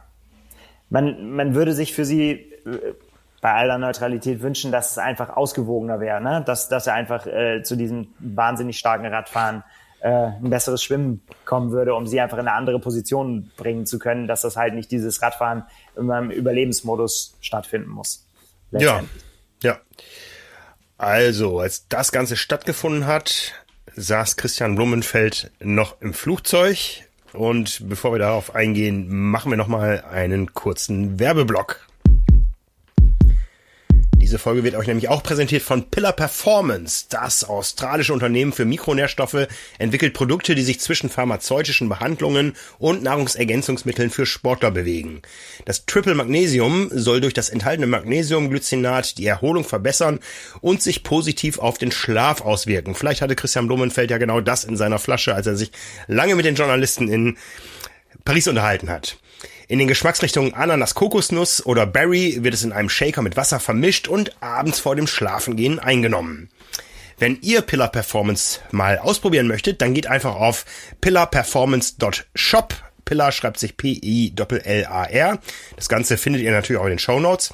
Und dann nutzt ihr dort den Code TRIMAC mit großem T und großem M ohne Bindestrich für 15% Rabatt auf eure erste Bestellung. Also pillarperformance.shop und der Code ist TRIMAC für 15% Rabatt. Christian Blumenfeld. Offensichtlich hat er es irgendwie hinbekommen mit der Regeneration. Offensichtlich. Ähm, und die Show geht ja noch weiter. Äh, aber das war schon, äh, ja, schon, schon krass mit anzusehen, äh, letztendlich auch mit was für einer, ja, ähm, na, wie soll man das sagen? Also er hat äh, äh, letztendlich ja die, diese, dieses Programm sich genau so ausgesucht und hat gesagt, nee, das mache ich, das geht schon irgendwie. Aber mit dem Status, den er hat, ist, ist es natürlich auch, jeder guckt da drauf. Und äh, er hat bisher noch kein PTO-Rennen gewonnen gehabt. Äh, äh, grüßt immer schön freundlich vom Podium, aber äh, irgendwas, es war dann dann doch immer, ne? Irgendwas hat nicht geklappt. Und ja, diesmal hat er halt einfach den, äh, den, den Turbo dann gezündet und hat, es, es hat für ihn gereicht. Äh, ja, Christian Blumenfeld gewinnt vor Peter Hemmerich und Jason West.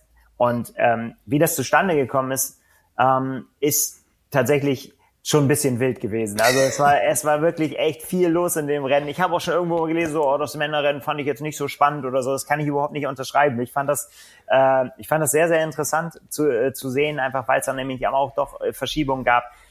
Wir haben ein Schwimmen gesehen, wo man äh, in, in, im Wasser was über 30 Grad oder um die 30 Grad warm war. Also das ist schon wirklich Boah. und anders als bei den Frauen, wo es dann tatsächlich auch bedeckt war, ähm, knallte bei den Männern dann doch ganz gut die Sonne. Und das führt, glaube ich, dann auch zu so, so ganz widerlichen Bedingungen, irgendwie, wo man sich so vorstellt, das, das will man eigentlich nicht haben. ähm, en, entsprechend war es fast schon, ja, konnte, konnte man der schon fast am, amüsiert zusehen, dass äh, ja fast wie so ein Agreement getroffen wurde. Wir bleiben mal äh, hier mal, machen mal jetzt mal mal keinen Quatsch hier. Also Josh Amberger, der normalerweise ja auch dafür bekannt ist, vorne wegzugehen und den Anspruch hat, auch äh, da immer aus dem Wasser zu kommen als erstes und ähm, auch auch so Leute wie ja Sam Laidlow, der allerdings schon vorher gesagt hat, so oh, oh, oh ich weiß nicht, ob das was wird mit meinem Start. Das hatte schon einen Tag vorher angekündigt, hat gesagt, ich habe flach gelegen äh, ein weiteres Rennen, wo, wo einfach der Wurm für ihn drinne war, der sich aber dann trotzdem entschieden hat, ich gehe an den Start. Das hat er dann, als er das Rennen nicht beenden konnte, dann auch nochmal gesagt, äh, ich, äh, ich, ich wollte zumindest irgendwie versuchen und äh, sagen, ja, ich habe es zumindest versucht, anstatt hier einfach wieder abzureisen. So, aber da war dann nichts nichts zu holen. Ja, sprich eine eine riesen riesen Schwimmgruppe. Äh, ja, aus der sich dann das weitere Rennen entwickeln konnte. Und dann ähm, haben wir äh, verschiedene Sachen gesehen, die, die, die wirklich bemerkenswert waren. Eine, weil man ihn dann wirklich sehr lange ja auch gesehen hat im Bild, war äh, Mika Not, der schon sehr früh sich entschieden hat, an die Spitze zu gehen, der einfach vorne mit dabei war beim Schwimmen und dann gesagt hat beim Radfahren, ähm, ich gehe nach vorne, ich zeige mich und werde versuchen, da ja möglichst viel Vorsprung rauszuholen. Äh, man muss es vorwegnehmen, ihn hat es dann letztendlich beim, beim Laufen erwischt, ähm, wo er dann, er hat, man hat immer wieder Bilder gesehen, er hat sich den Bauch gehalten und der war auf einmal weg vom, vom Fenster, sogar eigentlich von, von Anfang an vom Laufen, hat es nicht mehr richtig geknappt. Also wirklich nach einem sehr guten Radfahren, noch drittschnellste Radzeit war es, ähm, hat ihn dann sofort erwischt und er hat auch angegeben, ähm, er hat schon in, im Trainingslager vorher auch äh, äh, ja, Magenprobleme gehabt und die haben ihn da beim Laufen dann einfach bei den Bedingungen wieder eingeholt. Nichtsdestotrotz, äh, hat er da eben diesen erst den Mut bewiesen, hat dann ein bisschen Pech gehabt irgendwie mit dem Marken, aber dann trotzdem diesen starken Willen, das Ding noch ins, äh, ins Ziel zu bringen.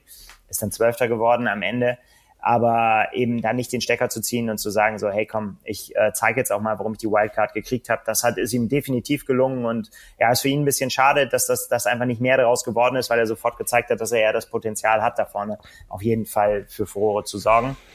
Ähm, ja, und dann, äh, ja, auf beim Radfahren äh, ist, ich, ich will fast sagen, Peter Hemmerich, ähm, auch mit, als wenn er, als wenn er eine andere Mission hat als alle anderen irgendwie nach vorne gefahren und hat dann allen anderen fantastischen Radfahrern da im Feld äh, ge gezeigt, dass er auf jeden Fall schneller fahren will. Und äh, sowas, du hast vorhin auf der Kurzdistanz davon gesprochen, dass man solche Unternehmen auch schon häufig zum Scheitern hat äh, verurteilen sehen, aber da kannte man Peter Hemmerich, den Peter Hemmerich, von dem ich schon so oft gesagt habe, äh, dass äh, ich ihn zu den Favoriten mitzähle und der dann eben, das habe ich leider halt in einem Jahr gemacht, wo er, wo er wirklich große gesundheitliche Probleme hat.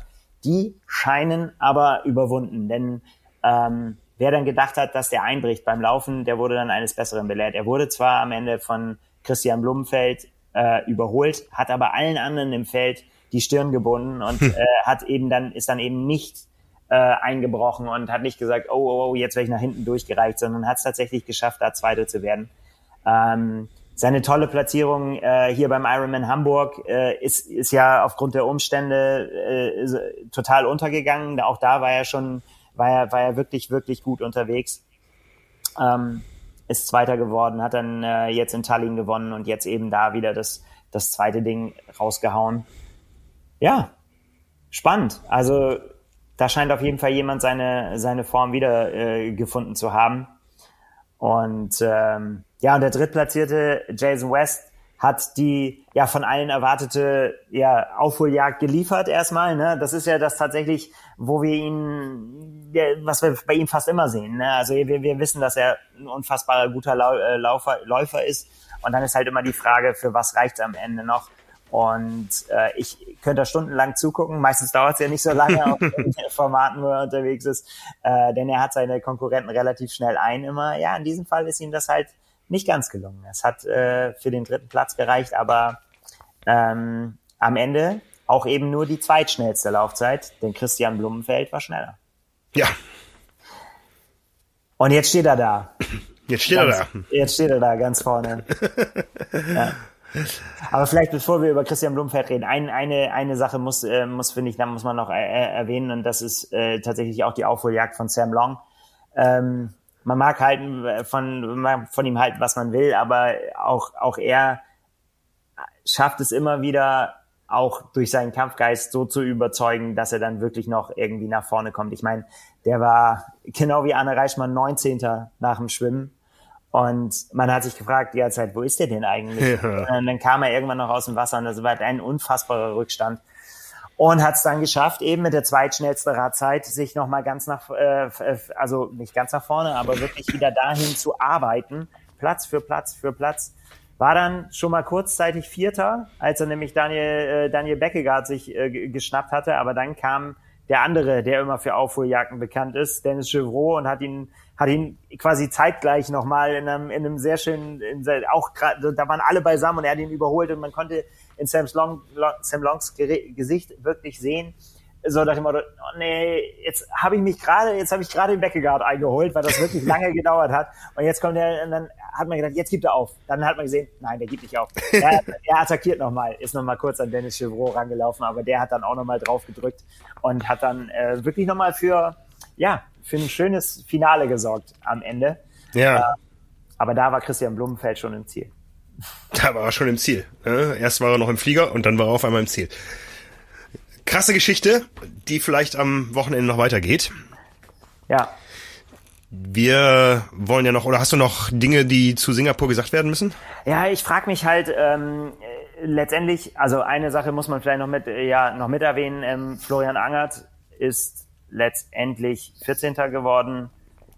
Ein weiteres Rennen, was einfach nicht so gelaufen ist, wie, wie wir ihn schon gesehen haben. Das mhm. weiß, das gibt er ja auch, sagt er ja auch ganz offen, ja, ja. dass das, äh, dass es einfach nicht das ist, wo er sich selbst sieht und, und auch sein kann. Woran das jetzt im Detail liegt, das wird seine Aufgabe sein, das rauszufinden. so, es, es scheint so, als wenn er wirklich einfach jetzt einen Neustart äh, braucht, weil, weil es einfach mit der Brechstange jetzt dann eben nicht funktioniert hat.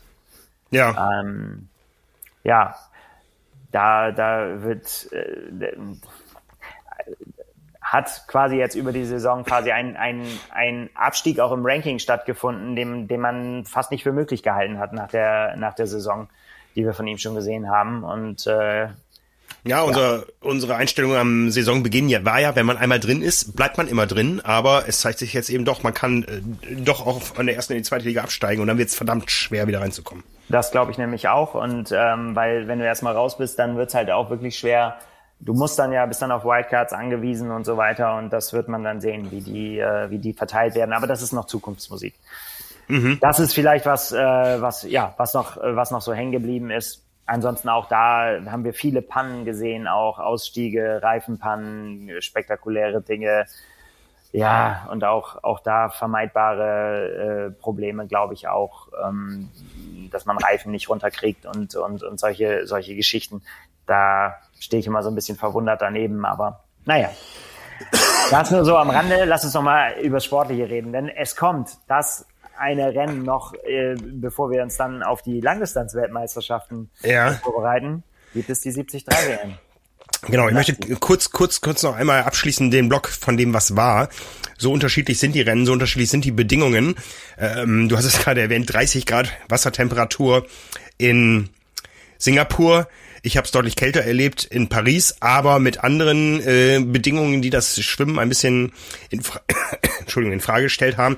Jetzt kommt nämlich gerade die Meldung vom irischen Triathlonverband, dass der irische Triathlonverband das Rennen, wo wir am Anfang darüber berichtet haben mit den zwei äh, leider, leider verstorbenen Teilnehmern ähm, äh, beim Ironman 73, dass der irische Triathlonverband an dem Morgen das Rennen nicht genehmigt hat wegen der Bedingungen. Wow. Ja, man äh, möchte sich da nicht weiter zu äußern, weil es natürlich jetzt gerade ähm, ähm, Untersuchungen gibt, aber der irische Triathlonverband hat soeben festgestellt, Triathlon Ireland technical officials confirmed to the race organizers that it was not possible to sanction the race. wir werden das weiter verfolgen auf äh, trimark.de. Ähm, wir wissen ja, wenn wir Podcasts aufnehmen, passieren manchmal Dinge parallel. Das wollte ich jetzt gerade nur noch einwerfen. Äh, aber wie gesagt, da ist, äh, da werden wir dranbleiben. Das werden wir auf jeden Fall. Ja, äh, schwere Überleitung. Wie ja. kommen wir wieder zum Sport? Also ja. ja. Apropos dranbleiben. Zwei Kollegen von uns, Silke und Peter, sind in Lachti gelandet inzwischen. Äh, in Lachti ist gut, denn Lachti ist ja so mit einer gewissen Heisenbergschen Unschärfe versehen. Man äh, hat ja in Lachti keine Unterkünfte mehr bekommen, also auch wir residieren weit außerhalb der Tore, mitten im Wald, in einem wunderschönen äh, Domizil am See. Und die beiden fahren also täglich nach Lachti in die Stadt, wenn man sie so nennen darf, um sich die Ironman 73 Weltmeisterschaft anzuschauen und auch in Kürze von dort zu berichten. Ähm, Samstag, der Renntag der Frauen, Sonntag, der der Männer. Hoppla, ist in Paris geblieben, aber es gibt ein paar Namen, über die wir schon gesprochen haben, die wir auch da wiedersehen werden. Das Ganze wird live über die Ironman-Kanäle übertragen am Samstag und Sonntag früh. Ähm, ja, Christian Blumfeld will noch einen draufsetzen. Ja, das ist ähm, letztendlich äh, muss man fast dabei bleiben, ähm, wie ja, sollen wir mit, wenn wir jetzt bei Christian Blumenfeld sind, machen wir machen wir die Männer, zeitlich ist es umgekehrt. Fangen wir mit den Frauen an, halten wir die Spannung noch ein bisschen aufrecht. Ja, okay. Wir reden später nochmal über Christian Blumenfeld. Wer, wer glaubt es? Aber er, er sorgt halt einfach für Schlagzeilen. Ja. Ähm, ja, vielleicht noch einmal äh, vorneweg, bevor wir noch schnell mal zu den Frauen, bevor wir zu den Frauen kommen. Letztendlich, äh, was, was haben wir zu erwarten äh, von der 73 WM, die jetzt halt eben zu diesem Zeitpunkt, und das muss man halt vielleicht auch so ein bisschen unterschiedlich äh, bewerten. Für die Frauen kommt sie eigentlich zu einem sehr, sehr guten Zeitpunkt vor Hawaii. Ne? Das ist eigentlich so genau der, der Zeitraum, wo man sagen kann, irgendwie so, das kann ich nochmal gut einbauen. Äh, für die Männer ist es halt schon ein bisschen knapper, ne, für Nizza. Das äh, äh, führt dann eben auch, glaube ich, auch dazu, mh, dass wir dann wirklich andere, ja, andere, andere Startfelder auch, auch sehen. Ähm, Ansonsten Lachti, ich meine, du warst schon mal da, äh, auch wenn wir jetzt andere Kurse äh, sehen.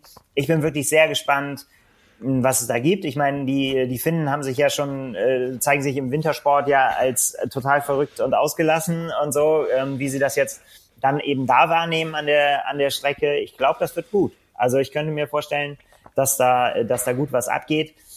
Die Strecken, äh, vielleicht ganz kurz, sind, ja, ich glaube, äh, ehrlich und äh, interessant, ohne jetzt wirklich zum Faktor zu werden, so wie wir jetzt in St. George zum Beispiel die Anstiege oder auch dann eben diese extrem schwierige Laufstrecke oder sowas auch mal hatten.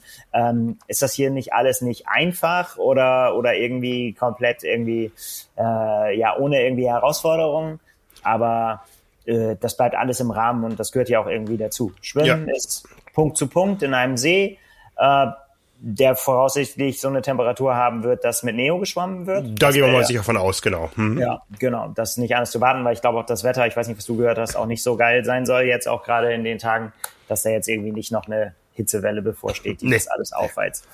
Ähm, der Radfahrkurs ist eine Runde mit 420 Höhenmetern durch die Landschaft. Auch das ist ja ähm, ja nicht nichts, aber nicht irgendwie mit äh, ja mit mit mit fiesen Anstiegen oder langen Anstiegen, die dann irgendwie tatsächlich was ähm, zum Rennen beizutragen haben. Und also der, der Radkurs ist im Wesentlichen äh, die umgekehrte Runde von der, die wir damals bei der Premiere gefahren sind. Und ich erinnere mich, ähm, dass wir da eine lange flache Gerade hatten, mit der wir damals äh, ja mit ordentlich Gegenwind äh, doch mehr zu tun hatten, als es nach dem Streckenprofil aussah. Also da gibt es durchaus noch andere Faktoren neben dem Profil, mit dem die Profis natürlich umgehen können, aber von daher werden wir mal sehen. Ne? Also ähm, äh, auf jeden Fall eine schöne Strecke, so habe ich sie in Erinnerung. Also richtig schön, idyllisch, ländlich, ähm, mit Fans, die ihre Campingtische rausholen an die Straße, alles mit finnischen Fahnen schmücken. Also das wird ein schönes Rennen, auf das sich auch die Age-Gruppe besonders freuen können, glaube ich.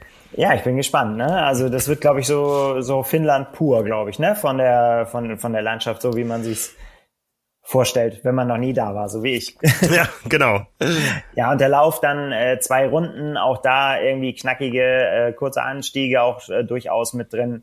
Ähm, ja, Also das Ganze auf jeden Fall auf einem äh, Gelände, auf das ich sehr gespannt bin und was auf jeden Fall spannende Rennen liefern wird, denn das alleine äh, ist ja schon durch die Startfelder garantiert. Ja, kurz nochmal zum Setting das Schöne, was ja auch Ironman selber sieht, äh, und, und Kollege Christian hat das heute auf Triathlon Plus wunderbar herausgearbeitet. Das Schöne an der Ironman 73 WM ist ja, dass sie wandert. Vielleicht kommt das bei Ironman auf der Langdistanz irgendwann auch. Also die Zukunft ist da, glaube ich, komplett ungeschrieben. Aber Ironman hat sich irgendwann entschieden, mit der 73 Weltmeisterschaft auf Tournee zu gehen und jeder Veranstalter möchte es besser machen als der davor.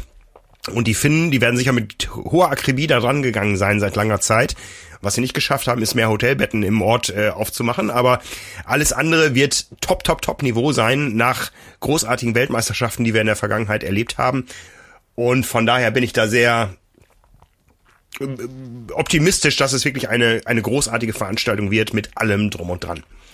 Ja, das ist äh, auf jeden Fall zu wünschen, denn ich habe, wir haben ja schon auch oft darüber gesprochen und auch schon so ein bisschen geungt, dass das äh, vielleicht, ähm, ja, äh, die, die, sagen wir mal, der, der Höhenflug, den die 73 WM in den letzten Jahren genommen hat, dass der vielleicht so einen Dämpfer kriegen könnte.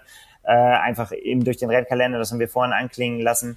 Das ist definitiv in diesem Jahr trotzdem nicht alle da sind, aber immer auf jeden Fall nicht der Fall, denn wir sehen sowohl bei den Frauen als bei den Männern sehr, sehr starke Startfelder, auch wenn natürlich die bei der Größe auch dann irgendwie Leute dabei haben, die mh, hm, sagen wir mal vorsichtig mit dem Ausgang des Rennens nicht wirklich was zu tun haben werden, aber es sind genug dabei, äh, um sowohl bei den Frauen als bei den Männern unsere Predictions sehr, sehr schwer machen.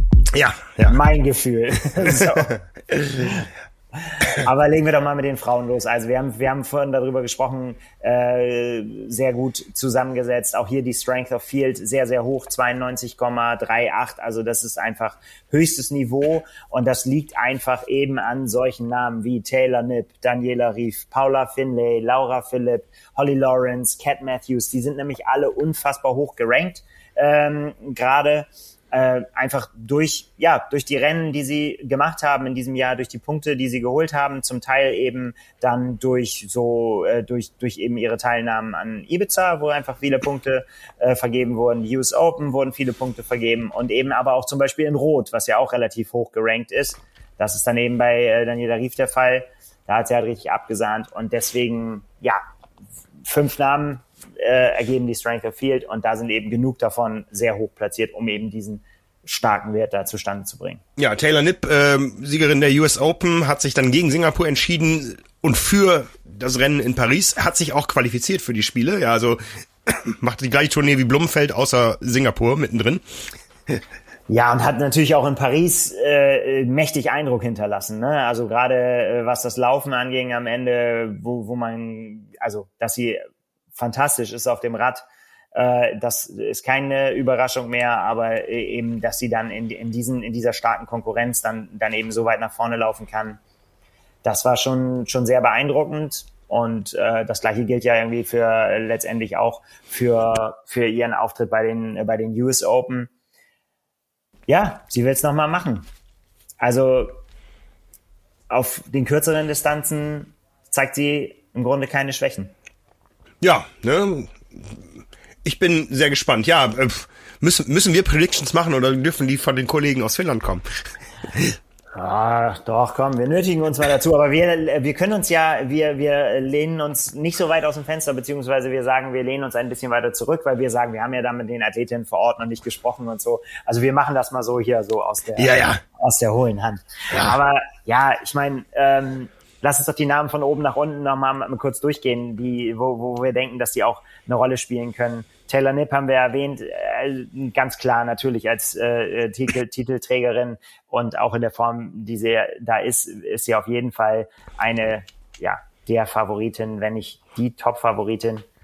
Ähm, dich gefolgt von äh, Daniela Rief auf jeden Fall, die ja nach äh, dem immer wieder mal so, ja, sagen wir mal, wie sollen wir das nennen? Kritik ist ja das falsche Wort, aber äh, doch dann der eine oder andere dazu geneigt hat, sie auch mal abzuschreiben, hat sie im Sommer dann alle verstummen lassen und hat dann auch relativ schnell gesagt, nee, ich mache hier 73 WM und dann eben nochmal, das liegt für mich richtig gut, um dann auf Hawaii dann den nächsten Kracher rauszuholen.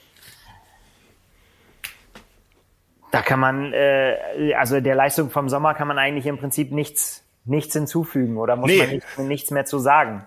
Ja. Äh, das war so beeindruckend und so stark, äh, dass ja, äh, dass da, wenn da gutes Training gefolgt ist, kein also, Grund gibt, warum man sich das nicht normal hinlegen sollte. Ja, wobei äh, sie auch immer mal wieder Ausreißer nach unten hat. Ähm, und du hast es erwähnt, Lachti wird jetzt kein Hitzerennen. Das sind ja auch Bedingungen, die in der Vergangenheit mal Schwierigkeiten gemacht haben, wenn wir da an ihr Desaster in Frankfurt mal denken und so. Also ja, ne? Ähm, sehen wir den ersten deutschen Weltmeistertitel auf der Ironman 73 Distanz bei den Frauen? Das ist eine sehr, sehr gute Frage. Äh, du sprichst also über die äh, deutschen Teilnehmerinnen, von denen es echt viele gibt, die können wir nachher nochmal durchgehen. Nicht alle, würde ich sagen, haben zwingend was mit dem, mit dem Ausgang des Rennens zu tun oder sagen wir mal mit dem, mit dem Titelrennen. Du sprichst natürlich auf Laura Philipp an, mhm. ähm, die so eine seltsame Saison hatte irgendwie für mich. Also äh, immer wieder auch Absagen dabei. Wir haben sie letztendlich dann eben nicht bei den PTO-Rennen gesehen, wo sie eigentlich vor der Saison gesagt hat, da will sie unbedingt teilnehmen. Ne? Das ist das quasi das, was sie reizt und wo sie, wo sie auftrumpfen will. Da war sie dann ausgerechnet nicht, aufgrund von ja, mangelnder Vorbereitung, letztendlich aufgrund von Krankheiten und so weiter und so fort äh, gab es dann letztendlich immer wieder Absagen. Hm. Aber wo sie dann sich gezeigt hat, da hat sie es natürlich auch äh, gleich krachen lassen. Ähm, vor allen Dingen dann eben auch auf den, äh, auf den kürzeren Distanzen Kraichgau dominiert und äh, jetzt letztendlich dann als letztes jetzt äh, gerade erst äh, beim Ironman 73 äh, Tallinn gewonnen. Mega starkes Ergebnis hingelegt. Das ist mh, mm, die Frage. Was machen wir daraus am Ende? Da kommen wir vielleicht nachher bei den Predictions nochmal drauf. Also äh, sie nach eigener Aussage freut sie sich sehr auf das Rennen, hat das jetzt auch genau dann eben so eingenommen äh, auf dem Weg nach Hawaii. Das ist ihr großes Ziel, das hat sie auch im Sommer gesagt. Aber ja, wenn man sich die ähm, die Erfolgsliste von Laura Philipp anguckt, dann ist die ja gespickt mit Siegen. Das ist, ja so ein, na, das ist einfach eine sehr, sehr, sehr erfolgreiche Athletin über all die Jahre gewesen, aber eben du hast es gesagt, der Weltmeistertitel, der fehlt halt. Ja, ja. ja? Also am Ende geht's jetzt aufs große Saisonfinale zu mit Lachti und Hawaii und die Umplanung hat längst stattgefunden im Kopf. Ähm, von der PDO weg. Doch nochmal hin zu Ironman. Das kann im nächsten Jahr ganz anders aussehen. Wir haben es oft genug jetzt besprochen, aber die habe ich auf jeden Fall hoch auf der Rechnung. Ja, sie ist auf jeden Fall äh, im Rennen und dann gibt's und dann gibt's aber da, da sagen wir mal auch noch einige Namen in den in den Top Ten, die auch alle das Potenzial haben, oben mit ranzukommen. Ob es für ganz oben reicht, weiß ich nicht. Aber so Namen wie Holly Lawrence, ähm, Emma Pellet Brown, ähm, auch, auch Paula Finlay, die die die wenn du die nennst, irgendwie, die, dass der eine von denen vorne rankommt, dann, da bist du nie verkehrt mit. Ne? Die werden immer sich irgendwo da, nicht alle, aber äh, sich, sich einordnen. Äh, und gleiches gilt letztendlich auch äh, zum Beispiel für Katrina Matthews. Da, äh, da kann auch äh, das, das vielleicht diskutieren wir gleich nochmal den Rennverlauf, wie wir ihn uns vorstellen können. Aber ähm, sie sicher auch eine Athletin, die nach vorne, aber ich glaube nicht ganz nach vorne äh, kommen kann, einfach aufgrund, weil da, weil wir da einfach noch ausgeglichenere äh, Athletin über diese Distanz, über die 73-Distanz haben. Das trifft dann ja auch äh, wieder auf Anne Reichmann zu, die ja auch jetzt nicht vorne mit aus dem Wasser kommen wird, aber natürlich auf dem Rad versuchen wird, ihre Akzente da zu setzen. Ähm, auf einem, wie du sagtest, mittelprofilierten Kurs. Ähm, aber sie war zweimal in Top Ten, das wird wahrscheinlich auch so die Größenordnung sein, wo man sie jetzt einordnen kann. Ja, wahrscheinlich schon. Und ähm, auch ähnliches gilt für mich auch für Tamara Jewett. Da bin ich in der, in der, in der Tat aber auch wirklich ges äh, gespannt. Ähm, auch eine, die, äh, die, die, die eine starke, ganz, ganz starke Disziplin hat, nämlich in dem Fall das Laufen. Aber um das anbringen zu können, dass das wirklich noch was werden kann für ganz vorne, muss man halt irgendwie auch, ähm, auch ganz vorne irgendwie dann dabei sein, wenn es ums Laufen geht. Und ich glaube, dass wir hier diesmal über andere Namen reden. Also ich glaube, es wird darauf ankommen, Und das, äh, das ist so meine Einschätzung, wie das Rennen verlaufen kann. Du darfst dir beim Schwimmen keinen Ausreißer erlauben, weil dann wird ein Radfahren folgen, äh, was ein echtes Massaker wird. Denn da sind, da haben wir eben mit Taylor Nipp, mit Daniela Rief, mit Paula Finlay, äh, ja, da, das sind Radfahrerinnen, die, die einfach äh, das so, so, so schnell machen können und müssen, zum Beispiel im Fall von Daniela Riff, weil sie mutmaßlich nicht die schnellste Läuferin im Feld ist. Ja, dass das, äh, dass das, glaube ich, beim Radfahren eine spannende Geschichte wird. Also wir werden da wieder, äh, glaube ich, ähm, aber da würde ich schon was über meine Predictions verraten. Was sagst, was sagst du? Was sagst du über, äh, über, über die Ausgestaltung des Rennens. Dem habe ich eigentlich nicht viel hinzuzufügen. Ne? Wir haben noch eine Caroline Pohle aus deutscher Sicht dabei, die ja auch ganz gut schwimmt. Ne? Aber ich glaube, das gilt auch dann für die anderen Deutschen. Die erwarten wir jetzt äh, nicht unbedingt in den äh, Top-Rennen, äh, in den Top-Rankings. Da werden wir eher ähm, die werden eher auch da sein, um Erfahrung zu sammeln. Eine Lauria Jansen ist dabei. Äh, eine Daniela Kleiser, die ja bei den US Open am Start war, die hat zurückgezogen, tritt genau. nicht an. Hat leider Corona, äh, Corona bekommen und äh, will jetzt kein Risiko eingehen. Äh, was sehr, sehr schade ist, denn da haben wir natürlich, äh, das, das wäre so eine gewesen und das gilt bestimmt auch noch für andere, wo man auch äh, dann eben nochmal mit so, ähm, ich sag mal, Achtungserfolgen nochmal sehen kann auf der Laufstrecke irgendwie, wo man sagt so, huch, wo kommen die denn her so, ne? Da, da, da, da wäre sie eine Kandidatin für gewesen.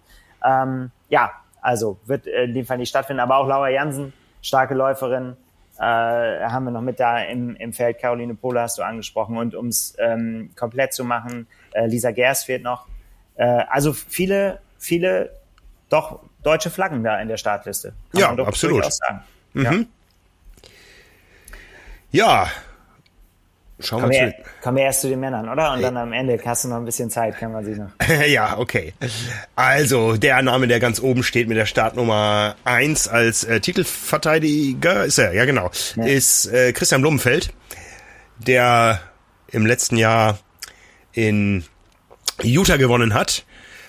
Zweimal aber eben nicht auf Hawaii. Ja, da hat er irgendwann noch mal eine Rechnung offen. Aber Christian Blumenfeld äh, und Ben Kanut, das sind ja die beiden, die sich gerade letztes Jahr da gebettelt haben bei der 73-Weltmeisterschaft in, in St. George ähm, auf der Laufstrecke. Gustav Iden, Pech gehabt in ähm, Singapur bei einer völlig verkorksten Saison bisher. Ja. Der Startnummer drei ins Rennen da, aber da müsste schon jetzt irgendwo der Knoten platzen, ähm, als dass wir ihn auch da sehen würden. Ja, es müsste eine, eine unfassbare Trotzreaktion sein und ich, ähm, ich will ihn noch nicht, ich will ihn nicht ganz abschreiben tatsächlich irgendwie letztendlich, weil wir, weil man ja weiß, was äh, zu, zu was er in einem, in einem fitten Zustand in der in der Lage ist und ich bin nicht so richtig sicher. Ja, weiß ich nicht, keine Ahnung, woher das Ge äh, Gefühl kommt. Er hat jetzt auch in Singapur, auch ohne seinen Sturz, hätte er da nichts beizutragen gehabt. Irgendwie war auch letztendlich da nicht, nicht wirklich konkurrenzfähig, glaube ich tatsächlich. Ähm, er ist einfach da nicht. Aber pff, den abzuschreiben wäre ein Fehler, glaube ich. Also das, ich weiß gar nicht, wo, woher ich das, dieses Gefühl nehme. Also seine Ergebnisse äh, zeigen das nicht, aber eben seine Dominanz in der Vergangenheit, ähm, gerade auf der 70-3-Distanz, wurde er häufig als unschlagbar schon bezeichnet. Ähm, ja. Ja, daher, zweimal, zweimal war er Weltmeister, ne? Einmal äh, in Nizza und dann hat er das Ganze bestätigt im, im Jahr drauf. Also ja, einer, der da der rankommen möchte, ähm, auch schon nah dran war, bis dann mal eine Sattelstütze gestreikt hat und so ist äh, Frederik Funk, wo wir ja auch nicht so genau wissen, wohin die Reise geht bei ihm. Ja, ähm, hier jetzt mit Startnummer vier am Start, aber da muss ich sagen, äh, Beat Your Bip, finische besser als deine deine Startnummer würde ja bedeuten Podium und äh, wenn ich die anderen Namen da im Startfeld sehe und äh, den Saisonverlauf sehe ich ihn da ehrlich gesagt nicht.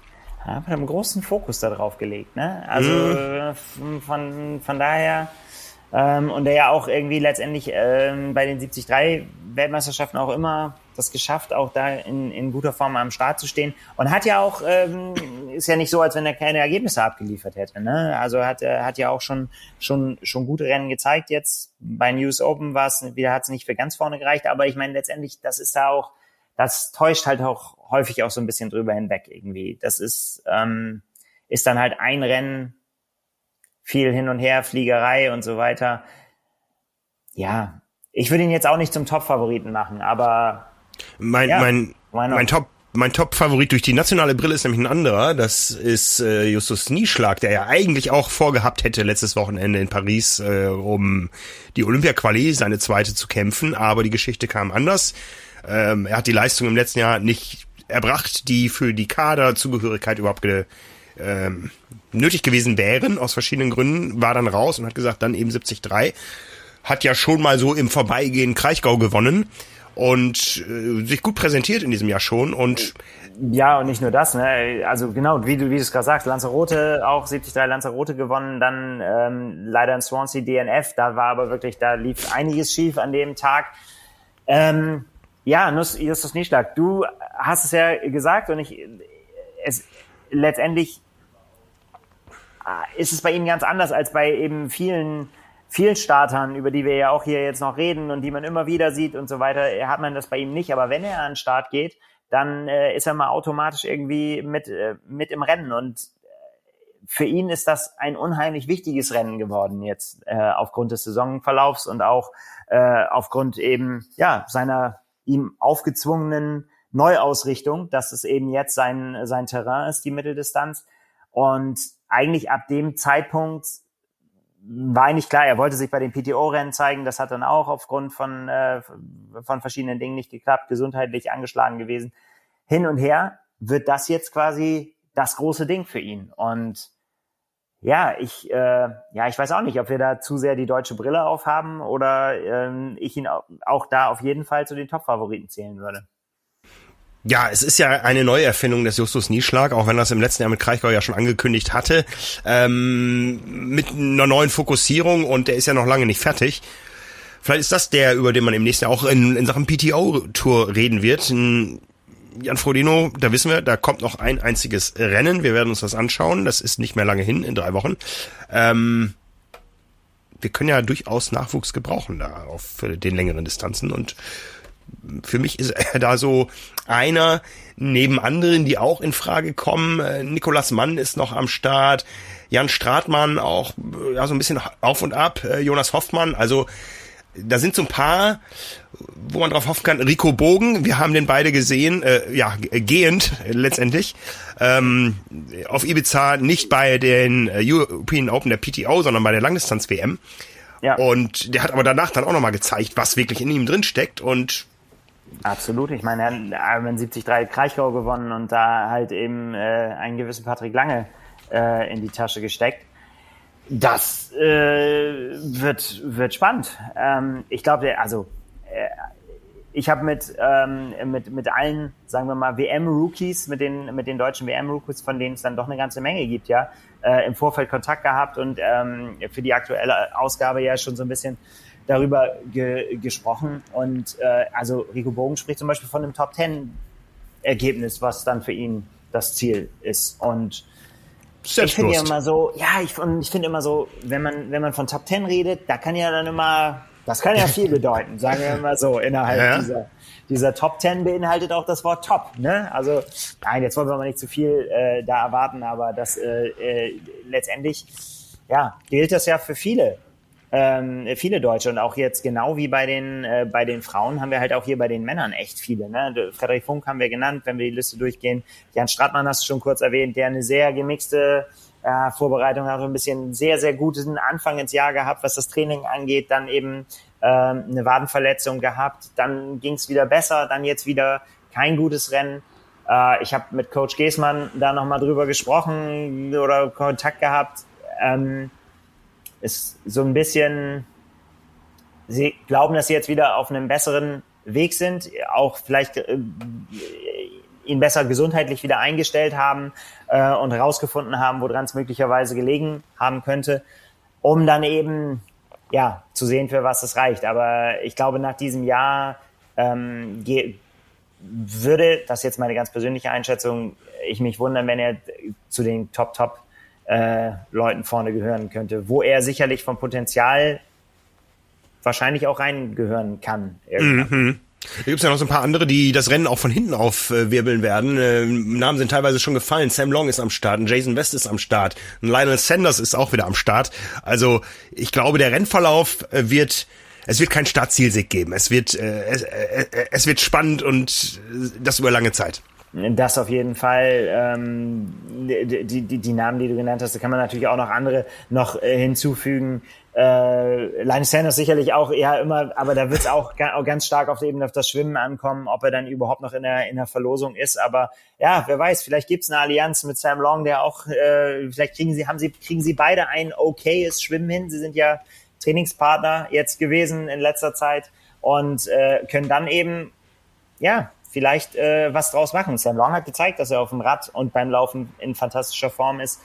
Weil Sanders, anders als in vielen Jahren davor, hat sich jetzt im Vorfeld nicht so als Lautsprecher hervorgetan, ähm, sondern ja, ist, ist sehr, sehr fokussiert auf diese Distanz, auf der ich weiß nicht, ob es jemanden in dem Feld gibt, ich glaube es eher nicht, der schon so viele 70-3-Siege auf dem, auf dem Puckel hat wie Linus Sanders. Das ist, das ist wirklich unfassbar.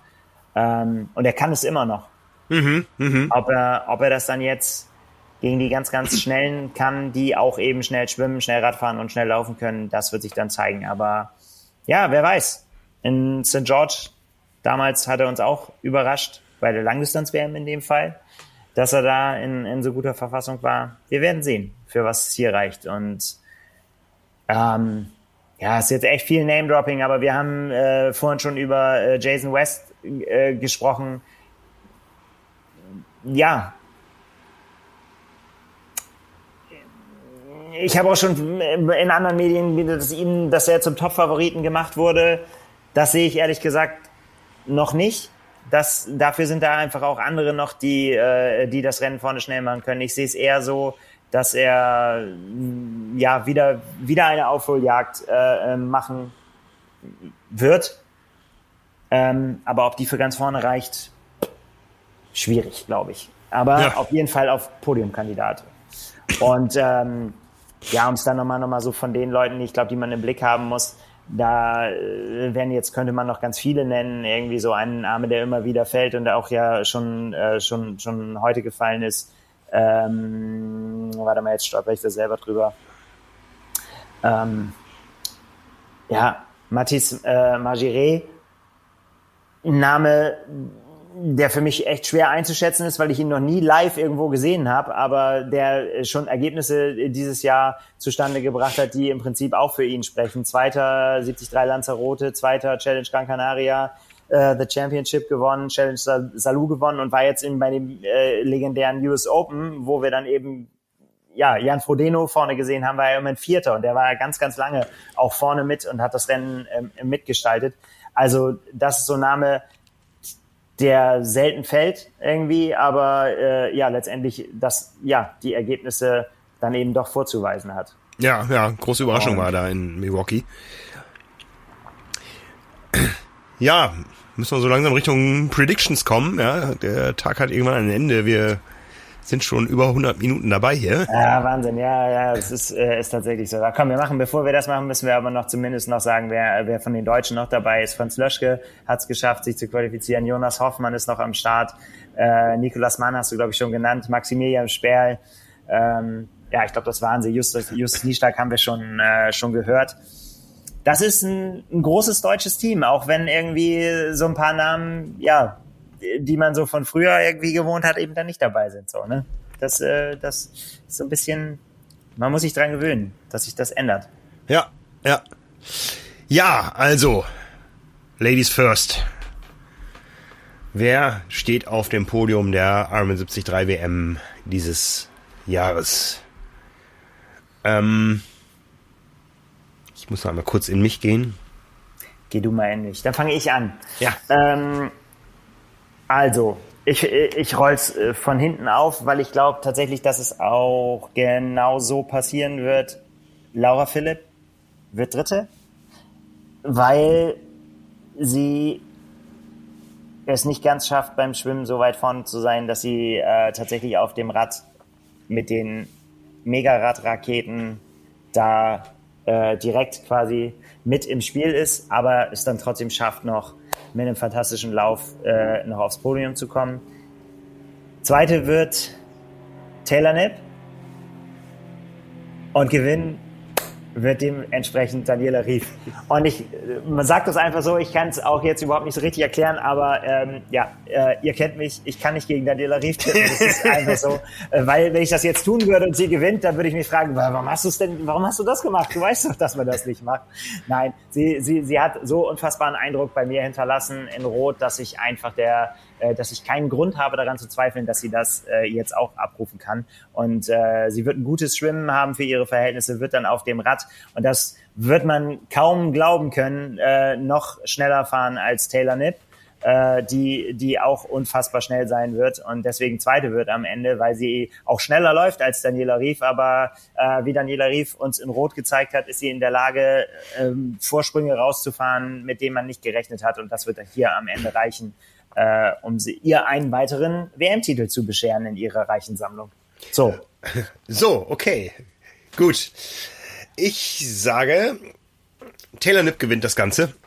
Ist auf einem solchen hohen Flug. Ähm, die bringt das Ding auch wieder nach Hause und ähm, ja, äh, empfiehlt sich damit auch für die Dinge, die im nächsten Jahr kommen.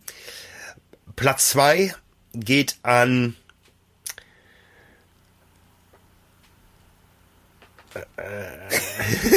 an Laura Philipp, doch, ja.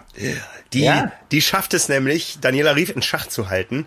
Ähm, wird sich aber ärgern, dass es nicht ganz nach oben reicht, weil äh, Absolut denkbares äh, Szenario. Ja ja, ja, ja, ja. Und Daniela Rief wird nämlich Dritte, wird das Ganze, äh, auch wenn sie es vielleicht anders kündigt, äh, ankündigt oder, oder, oder verkündet, äh, schon so als, als Niederlage für sich sehen, dass es sie so anstachelt, dass sie im Oktober auf Hawaii Ironman-Weltmeisterin wird, zum letzten Mal in ihrer Karriere.